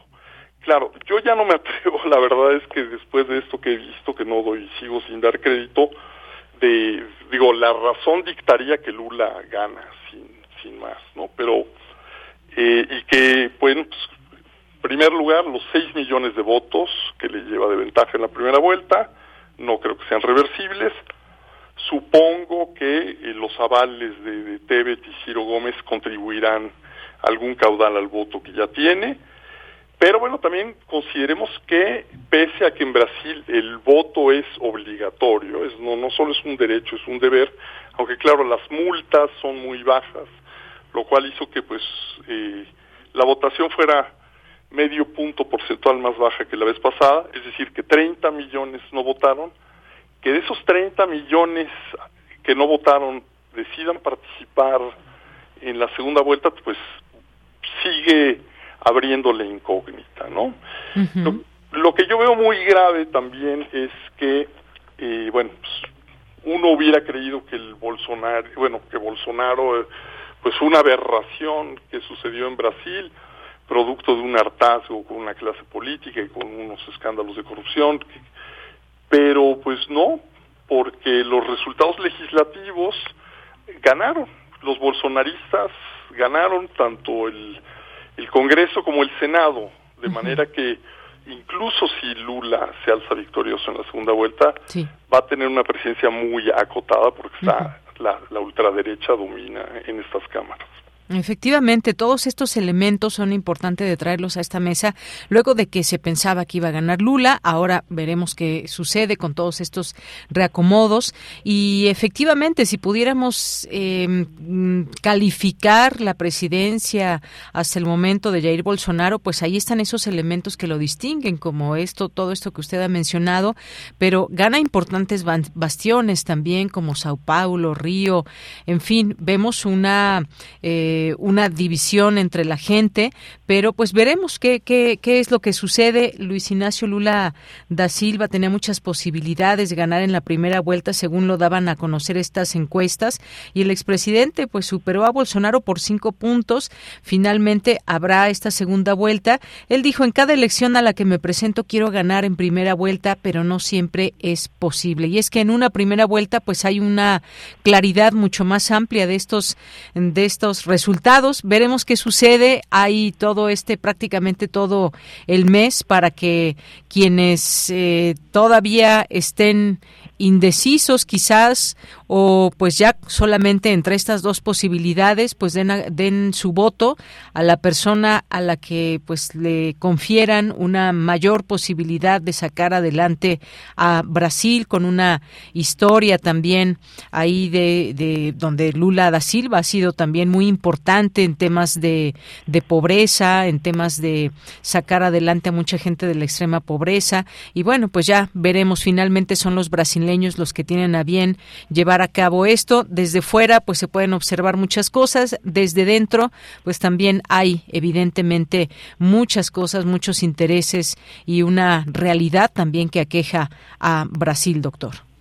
Sin duda, sin duda. y bueno, yo digo, mi deseo es claramente que gane Lula, ¿no? Que se imponga pues la razón sobre la sin razón, pero pues bueno, pues la, la verdad es que sí quedé sorprendido y bueno, hay un hay un sector de población que lo apoyó y bueno, y, que involucra desde bueno, la, los evangélicos, los intereses comerciales agrícolas, los intereses mineros comerciales en contra del ambientalismo, ¿no? El lobby pro armas, ¿no? Y bueno, y el conservadurismo social en todos estos movimientos eh, anti-aborto, anti-derechos eh, de la comunidad LGBT, etcétera, etcétera, bueno, pues sí logró eh, coaligar estos intereses, ¿no? Y sí, bueno, no son un número nada despreciable, ¿no? Este, digo, causa temor, pero bueno, pues vemos que estas polarizaciones se están sucediendo, pues, en Estados Unidos, en Francia, en Brasil, en la propia Colombia, en el propio Chile, bueno, pues con la reacción contra el referéndum constitucional. También quedamos sorprendidos, ¿no? Porque esperábamos otra cosa y hay mucho voto oculto, ¿no? Es decir, los, las encuestas no revelan, hay gente que no que no se pronuncia sino en, en, la, ante las urnas, ¿no? En la, claro. Claro, mucho voto oculto, veremos qué sucede, pero por lo pronto, además de que Jair Bolsonaro arrasó en el sureste del país, pues ganó escaños en el Senado, en la mayor parte de Brasil. Esto, como, como decía, pues tendría un futuro complicado en dado caso que gane Lula da Silva y también bueno pues eh, hay algunas cosas que se tendrán que ir ahí constatando pero finalmente el próximo 30 de octubre sabremos quién se queda con la presidencia allá en Brasil. Bueno, pues doctor, muchas gracias por haber estado aquí con nosotros. y hablarnos de este si me lo permite, quisiera agregar una cosa. Claro, adelante. A mí lo que me, me, me, da un poco de miedo es que, bueno, precisamente esos 15 puntos porcentuales que le daban permitían augurar pues un desenlace tranquilo, ¿no? Pero precisamente este margen tan estrecho eh, abre un riesgo de que aumente la polarización y quizá la violencia. Ha habido episodios de, de violencia, ¿no? Entonces, eh, a mí me da temor que Bolsonaro y sus partidarios no acepten el veredicto electoral y se lancen a las calles para conseguir por la mala lo que no consiguieron en las urnas, ¿no? Es un escenario que temo y que ojalá no ocurra. Pues un punto muy importante también, veremos, ojalá, como dice usted, no suceda ese escenario, pero existe, por supuesto, la posibilidad. Muchas gracias, doctor Mario. Soy yo el quien le agradece. Hasta luego, muy buenas tardes. Que esté muy bien, gracias. Gracias. Fue el doctor Mario Ojeda Reba, investigador del Centro de Investigaciones sobre América Latina y el Caribe. Continuamos. Queremos escuchar tu voz. Síguenos en nuestras redes sociales. En Facebook como Prisma RU y en Twitter como arroba PrismaRU. Nos encontramos con la doctora Judith Salvador Cruz, que nos va a platicar del Alzheimer. Eh, ella es profesora e investigadora de la Facultad de Estudios Superiores Zaragoza, es responsable académica de la residencia en neuropsicología clínica. ¿Qué tal, doctora? Buenas tardes, bienvenida. Hola, buenas tardes. Gracias por la invitación. Gracias a usted por estar aquí con nosotros en Prisma RU. Bueno, pues en primer lugar, eh, se habla mucho ahora de estos diagnósticos sobre Alzheimer y eh, me gustaría que nos platicara en principio ¿Qué hacer tras un diagnóstico de Alzheimer tanto para paciente como familia? Porque me imagino que solamente, no solamente el paciente debe estar involucrado con esta enfermedad. Primero hay que conocer si el paciente llega directamente y pregunta, porque puede ser que inicie con quejas este, de memoria que pueden ser subjetivas y, y bueno, y también saber con qué especialista va y que sea un diagnóstico certero porque a veces hay falsos positivos. Pero una vez que llegó el paciente y que tiene a su familiar, o sea, la mayoría de las veces este diagnóstico no debe de ser dado directamente al paciente o al enfermo, tiene que ser junto con un familiar. Entonces, pues la verdad es guardar la calma, pero yo sí recomendaría que existiera una psicoeducación. O sea, cuando se va a dar este diagnóstico que pase por una parte donde se le explique al enfermo y al familiar cercano qué es la demencia. Porque siempre sucede que dice, bueno, tengo esto, lo vi en la televisión, o bromeamos y decimos, eh, no me acordé de la cita porque creo que me vino a visitar Alzheimer, no un señor llamado. Pero cuando ya es, directamente hacia uno, todo depende de nuestra formación académica, de, de, de cómo afrontamos la vida, o sea, cómo estamos enfrentando todos los acontecimientos positivos y negativos, y bueno, y de nuestra personalidad, ¿no? Entonces, por eso es mucho, muy recomendable que te digan qué es, por qué edad, qué tipo de demencia, bueno, aquí sería Alzheimer, en qué estadio te encuentras al inicio, moderado, ya, este, pues siempre es al inicio. Y es mucho, muy importante que sea lo más temprano. Que sí es muy importante la atención, o sea, dependiendo de la edad, porque digo que puede aparecer en personas más jóvenes, de un médico internista, un geriatra, un psicólogo puede ser un psicólogo este clínico y también un neuropsicólogo. Bien, doctora. Ahora algo muy importante. ¿Cuáles son las diferencias entre el Alzheimer y la demencia senil? Que la demencia senil puede ser que sea algo, pues que a cierta edad se puede presentar hasta algo quizás normal. Pero ¿cuáles son las diferencias entre una y otra? Mira, la principal diferencia sería que cuando hay una demencia senil, o sea, una, con un envejecimiento exitoso, la persona puede tener de repente problemas de memoria, pero esos problemas de memoria no son netamente porque está afectado el funcionamiento mnésico, sino puede ser por problemas de atención, por estresores psicosociales, pero puedes evocar la información y hay veces con ayuda se puede dar. Pero eso sí, o sea, el funcionamiento en la vida diaria, en la vida cotidiana, no está afectado, no está afectado, está pues en condiciones de que la persona puede seguir su vida diaria, ir a trabajar, o bueno, ahora actualmente algunos están jubilados y realizan otras actividades que son muy recomendables. Pero eso sería como el principal, la principal diferencia, que puedes seguir con tu vida cotidiana normalmente. Pero si es que existe alguna alteración al inicio, una queja subjetiva de memoria, ya no podríamos hablar de un envejecimiento exitoso. Empezaríamos a hablar de un deterioro cognitivo leve. Bien, doctora, y en este sentido, eh, creo que queda muy clara esta diferencia que se puede hacer en este caso con demencia senil o en un caso de Alzheimer. ¿Cómo es que se puede buscar el mejor apoyo psicológico? Evidentemente se requiere una atención psicológica, tanto paciente y familia. ¿Cómo acercarse, cómo buscarlo?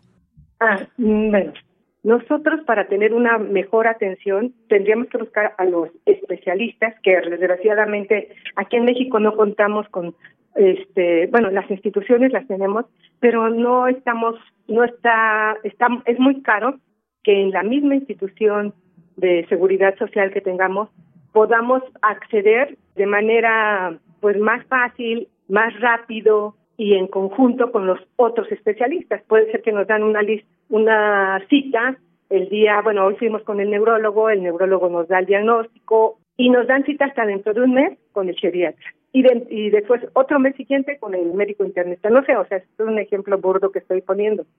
Pero sí sería conveniente, ¿no? Y si se tienen los medios económicos, pues sí sería conveniente visitar, o sea, primero saber cómo se encuentra uno a nivel metabólico, endocrinológico, o sea, a todo, en estos todos niveles porque así sabemos, o sea, nos estamos nutriendo bien, no nos estamos nutriendo bien, hay un alta, hay grasas, lípidos, o sea, no sé, algo que, que nos está afectando para que nuestro funcionamiento del sistema nervioso y nuestros transmisores se activen y podamos continuar con nuestro funcionamiento cognitivo, pero además, ¿qué más estamos haciendo? no O sea, sea, hay diversas investigaciones que se han publicado que cuando nosotros hacemos ejercicio, cuando nosotros estamos activos, no solamente viéndolo nuestro alrededor, sino también estamos interactuando con nuestro medio y además hacemos algún ejercicio acorde a nuestra edad, constitución, pues eso nos ayuda mucho.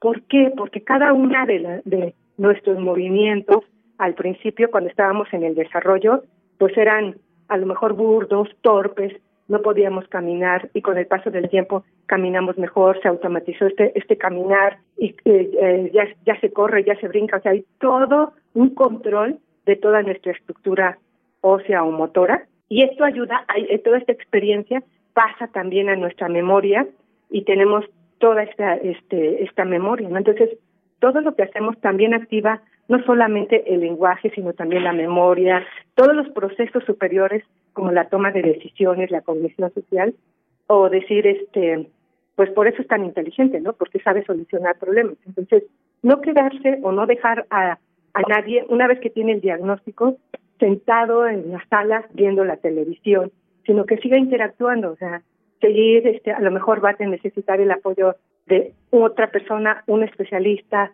que primero dé un programa de intervención como un neuropsicólogo y le, y le diga qué es lo que tiene que hacer, porque a veces las personas ven en la televisión que dicen, es muy bueno hacer crucigramas, es muy bueno este iluminar bandalas, sí, pero ¿cómo es el nivel de la persona? O sea, en México ahorita pues sí contamos con personas mayores que tienen, que no estudiaron una licenciatura, una maestría, un posgrado, no, sino que quedaron solamente algunos a los que les fue muy bien con la primaria o nada más saben leer y escribir. Y ponerles actividades que involucran pues mayores estudios o mayores conocimientos en lugar de darles motivación es todo lo contrario.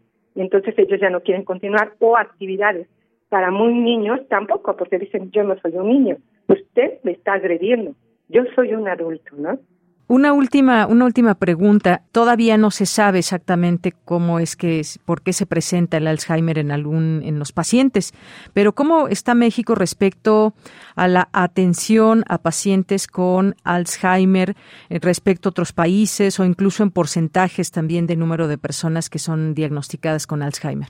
Los datos exactos no cuento con ellos, pero afortunadamente sí hay estudios y hay trabajos en el Instituto Nacional de Neurología con la doctora Ana Luisa Sosa, que pertenece a un grupo de trabajo donde se está haciendo investigación respecto a todas las demencias, pero si nosotros nos ponemos a hablar este, más o menos cómo es este, la, capacidad institucional o qué es lo que se hace aquí en México, pues no contamos con instituciones públicas y, o de fácil acceso para toda la población en general que nos permitan la atención especializada a los pacientes con Alzheimer. Sí hay grupos, ¿no?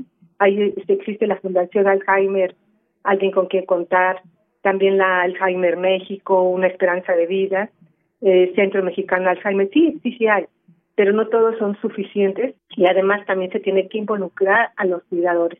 Es importante saber que existen iniciativas realizadas por estas fundaciones y asociaciones civiles o instituciones de asistencia privada, pero pues este, desgraciadamente no no está toda la infraestructura que, que deberíamos tener porque tenemos un bueno de esto de esto sí hay datos que hay una transición demográfica y epidemiológica en México muy fuerte de que antes había una población grande de niños, después de adolescentes. Ahorita la mayor población en este momento, de acuerdo al censo, es que el número de mexicanos mayores de 60 años es, es mucho, muy grande eh, y que pasará de uno de cada 16, o sea, del 2010, a cinco de cada 18 mexicanos con esta, con esta edad.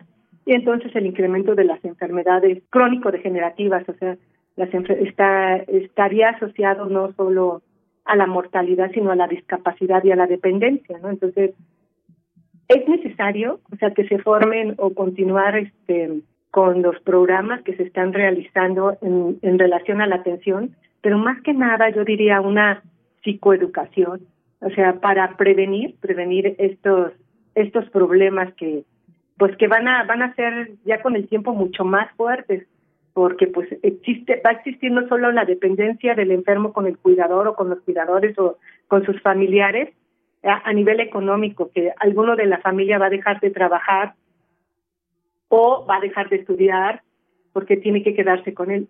Sino y también a nivel México no porque cómo va a seguir la productividad de cada uno de nosotros. Entonces sí es importante este crear más apoyos en este tipo porque pues va a aumentar la, la población con de edad mayor a los 60 años y esperemos que esta población no tenga ningún problema o ningún diagnóstico de demencia. Muy bien, pues doctora, muchísimas gracias por esta eh, por esta conversación sobre una enfermedad tan importante que debe hacerse visible en el sentido de que pues se puede tener un tratamiento eh, para el paciente y se pueda mejorar su calidad de vida en los siguientes años luego de este diagnóstico. Muchísimas gracias. Sí, gracias a ustedes. Solamente quiero este, terminar recalcándoles que una vez que, que tenemos esta noticia es importante mantener la calma, la serenidad. Tenemos que buscar información con profesionales de la salud que estén capacitados en el tema y en medios científicos, reforzar las redes de apoyo con la familia cercana y con familiares más alejados. También es importante organizar tareas, cuidados, que hacer en la casa, eh, de tal manera que se establezcan prioridades y se busque la participación de todos los miembros de la familia, porque a veces no es tan fácil asistir y buscar y extender redes de apoyo a través de grupos de ayuda y grupos psicoeducativos, tener un, un apoyo emocional o psicoemocional y a veces tanatológico para aprender a aceptar el proceso de la enfermedad. Y, y bueno, eso sería todo. Bien, pues muchísimas gracias, doctora, y muy buenas tardes. Gracias a ustedes. Hasta luego. Hasta luego fue la doctora Judith Salvador Cruz, profesora e investigadora de la Facultad de Estudios Superiores Zaragoza y responsable académica de la residencia en neuropsicología clínica. Continuamos.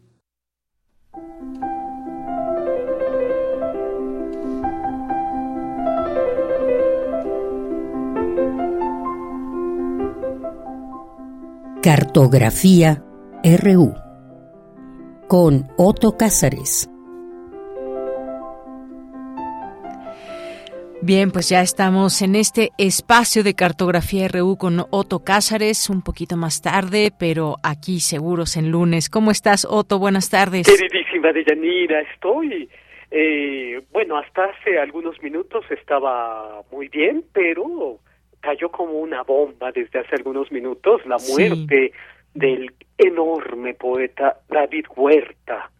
Tiene algunos minutos ahorita antes de entrar a al aire radiofónico que estoy viendo en redes sociales la muerte de este grandísimo poeta, ya por supuesto tendré que que hablar de, de su grandísimo legado, como creo que vamos a hacer muchos de los que amamos su poesía y de los que creo que, como yo, tuvimos el libro Incurable como uno de nuestros libros de cabecera. Yo no lo pongo de otro modo, querida Deyanira, queridos radioescuchas. Yo me sé de memoria versos de Incurable porque me han ayudado a, a caminar por la, los años aturdidos de mis veintes para pasar a los aturdidos años treinta. Recuerdo el verso, no llevo en mí marcas intolerables, únicamente una línea transversal que suena como un polvo. Ah, qué cosa, pues estoy muy eh, impactado por eso. eh, ahora que comenzamos así con eh, recordando este verso de David Huerta, yo les quiero a, hacer una indiscreción que me va a llevar a mi tema. Eh, una vez, de Yanira, amigos queridos, una vez yo llegué destrozado a una librería. De verdad que era oscura mi percepción sobre lo que en ese momento yo estaba atravesando. Tomé de un estante de la librería, atraído quién sabe por qué fuerza, el libro de la hospitalidad del poeta francés, pero nacido en Egipto, Edmond Javés, y abrí una página al azar y encontré un verso que quedó impreso en mi memoria, así como este verso que quedó impreso en mi memoria de David Huerta, así quedó este verso de Edmond Javés. El verso decía, acaricia tu alma, acaricia tu libro, ambos están sedientos de ternura. Ese libro de Edmond Javés salvó mi vida. La sed de ternura se satisfizo y esas páginas de Edmond Javés me protegieron me protegieron para ese momento y para los que siguieron. Como ya memoricé ese verso, ese verso ya por ninguna circunstancia me podrá ser arrancado, como los versos de David Huerta. Acaricia tu alma, acaricia tu libro. Ambos están sedientos de ternura, escribió Javés, en un verso que se parece mucho a ese otro verso, conmovedor, de hojas de hierba de Walt Whitman, que dice, camarada, esto no es un libro, quien lo toca está tocando a un hombre. A mí me parece, de Yanira, que el libro Jódete Cáncer de Sandra Monroy no es un libro. Quien lo toca está tocando a una mujer. A Sandra Monroy le tocó escribir el libro que yo hubiera querido que leyera mi madre en las salas de larga espera de la quimioterapia. A mí me tocó la maravilloso, maravillosa fortuna de editar ese libro. Creo que por eso uno se hace editor, para ver el libro que no está, pero que debería estar. Y claro, yo soy el editor, y un editor debe comprender su lugar de enunciación y sobre todo debe comprender que él es el guardián de unas letras, de unos párrafos, de una experiencia inédita y es él el que debe editarla. Y editar no significa quitar y poner versos ni, ni párrafos, ni se trata de martirizar como un mal asesor de tesis a un tesista. Editar es sobre todo acompañar. Editar es leer con extremado cariño y sobre todo dar la palabra. El libro para el editor, no para el autor, es la enunciación secreta de su inconsciente. El libro para el editor, no para el autor, es la enunciación inconsciente de su alma. Acaricia tu alma, acaricia tu libro. La enunciación consciente es la de la autora, en este caso Sandra Monroy. Y las fechas en las que aparece su libro Jódete Cáncer fechas en las que lo damos a conocer este libro al demonio público son muy a propósito, querida Deyanira. Octubre, el mes rosa de la lucha contra el cáncer, es el mes que se acompaña de un eslogan vacío, producto de la economía sentimental. ¿De verdad es el mes rosa? Mes explosivo con Jódete Cáncer de Sandra Monroy, que es un libro a contrafuego, un libro como contrapublicidad. La voz de eh, eh, Sandra Monroy es una voz a contrapelo, eh, es una voz salmón, yo diría. Eh, como el olvido nos acecha, urge poner por escrito, recordar el grito, el recuerdo, son a veces la salvación.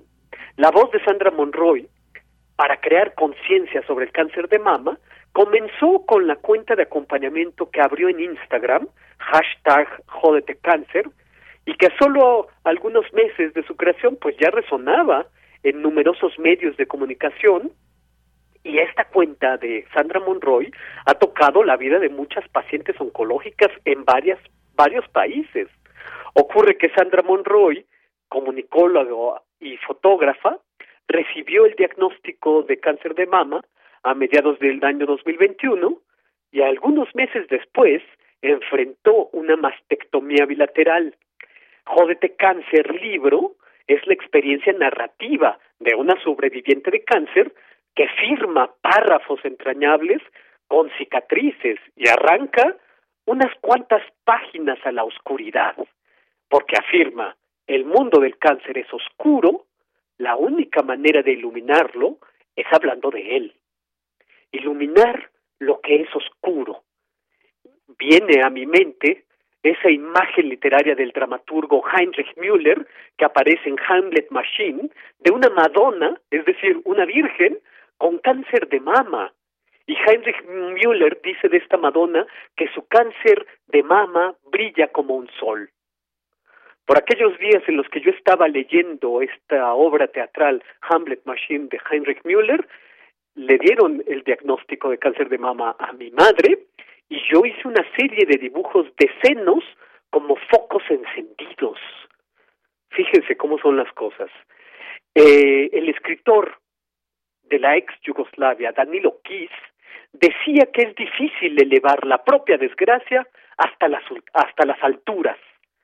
Sin embargo, creo que Sandra Monroy lo hace con un tono fresco en su escritura.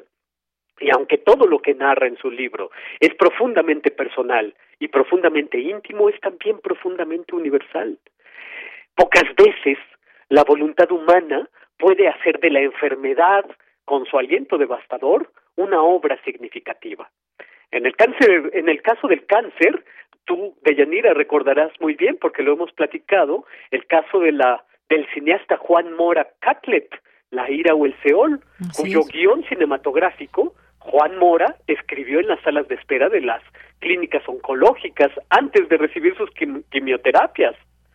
O yo recuerdo aquel conmovedor relato también de Danilo Kiss que a mí me dejó con el llanto agolpado en la garganta por dos semanas, un relato que aparece en la Enciclopedia de los Muertos, de un hombre que, nunca habiendo pintado, había comenzado a pintar motivos florales en el momento en que había aparecido en él el primer síntoma de cáncer. Y su forma obsesiva de pintar motivos florales coincidía con el desarrollo de su enfermedad. De modo que esto nos hace palpar que a pesar de las similitudes en las experiencias del cáncer, nunca ninguna historia se repite en los seres humanos. Como todas las hojas de los árboles son distintas, así son las historias de los seres humanos. Y creo que en este libro, Jódete Cáncer, se da cuenta de esta experiencia personalísima, pero al mismo tiempo universal. Hay libros con los que Jódete Cáncer entra en conversación. Ahí está el libro Desmorir de Anne Moyer, que es una eh, reflexión sobre la enfermedad, concretamente el cáncer en el mundo capitalista, un ensayo explosivo hecho de palabras de fuego. Eh, y creo que el libro de Sandra Monroy entra en contacto con estas páginas, pero también con el libro magnífico, pero de carácter más académico, Cicatrices Invisibles, Perspectivas Feministas sobre el cáncer de mama de los editores Ana Porroche Escuder, Caterina Riva y Gerard Colt Planas. Y bueno, a pesar de que no se trata de, del cáncer en concreto, pero sí de un enfoque ético de la enfermedad, de la maternidad, de la feminidad, el libro de impresionante arco narrativo, porque de una sentada el lector devora 80 páginas, tienes que mirar de la rusa Ana Starovinets. Bueno, eh, acaricia tu alma, acaricia tu libro, Jódete Cáncer es un discurso narrativo que busca abrirse paso en la selva espesa del lugar común y de la tradición social que hacen del cáncer de mama un martirologio. Mañana vamos a tener el privilegio de que Berenice Camacho, entrañable compañera de trabajo, conductora de eh, primer movimiento y de Yanira Morán, pues que será necesario que te presente, mujeres admirables de voz lúcida, acompañen a Sandra Monroy a presentar este libro. Lo presentarán en la sala Julián Carrillo de Radio UNAM a las 18.30 horas. Esto es lo que yo tengo que decir este lunes 3 de octubre de 2022. Otto Cázares, pues muchas gracias, gracias y ojalá que sí, que nos acompañen muchas personas para compartir un momento muy importante, un momento como has mencionado también este mes explosivo por muchas razones y escuchar de viva voz una experiencia y pues todo ese camino que se sigue para tomar decisiones importantes en la vida de uno mismo frente a una enfermedad, pues sin duda estaremos conversando con Sandra Monroy sobre este tema a través de su libro Jódete Cáncer. Muchas gracias, gracias por la invitación, gracias y ojalá que muchas personas acudan. Así es, ojalá nos acompañen porque, bueno, yo estoy intuyendo una tarde entrañable eh, con voces lúcidas, eh, haciendo un tejido complejo de percepción sobre la enfermedad del cáncer de mama y de la situación también que impera de la violencia médica sobre eh, un tema tan eh, peliagudo, tan sensible como es el cáncer de mama, ¿no? Claro que sí, pues ya tendremos mañana oportunidad de conversarlo y estará con nosotros la autora, la autora de estas eh, palabras, de esta historia propia, Sandra Monroy. Mañana nos vemos, Soto. Hasta mañana, querida Deyanira, y ojalá nos acompañen los que nos hacen favor de escucharnos. Claro que sí. Hasta luego, un abrazo. Hasta luego. El próximo lunes. Otto Cázares y su cartografía RU y esta invitación que nos deja. Ya no ya no nos dio tiempo, queríamos despedirnos con un con la voz del propio David Huerta en uno de sus tantos poemas, pero el tiempo el tiempo nos comió y solamente pues dejaré unos pequeños párrafos eh, muy rápidamente de su poema de Ayotzinapa.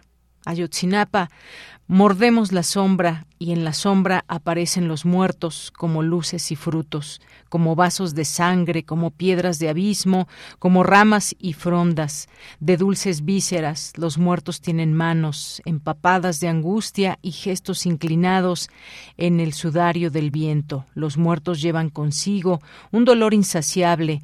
Esto es el país de las fosas. Señoras y señores, este es el país de los aullidos. Este es el país de niños en llamas, este es el país de las mujeres martirizadas, este es el país que ayer apenas existía y ahora no se sabe dónde quedó. Estamos perdidos entre bocanadas de azufre maldito y fogatas arrasadoras. Estamos con los ojos abiertos y los ojos los tenemos llenos de cristales punzantes. Estamos tratando de dar nuestras manos de vivos a los muertos y a los desaparecidos, pero se alejan y nos abandonan con un gesto de infinita lejanía. El pan se quema, los rostros se queman arrancados de la vida y no hay manos, ni hay rostros, ni hay país, solamente una vibración tupida de lágrimas, un largo grito. Hasta aquí nos quedamos. Muchas gracias a todo el público. Les despide a nombre de todo el equipo de Yanira Morán. Hasta mañana. Buenas tardes y buen provecho. Radio UNAM presentó Prisma RU. Una mirada universitaria sobre los acontecimientos actuales. Prisma RU. Relatamos al mundo.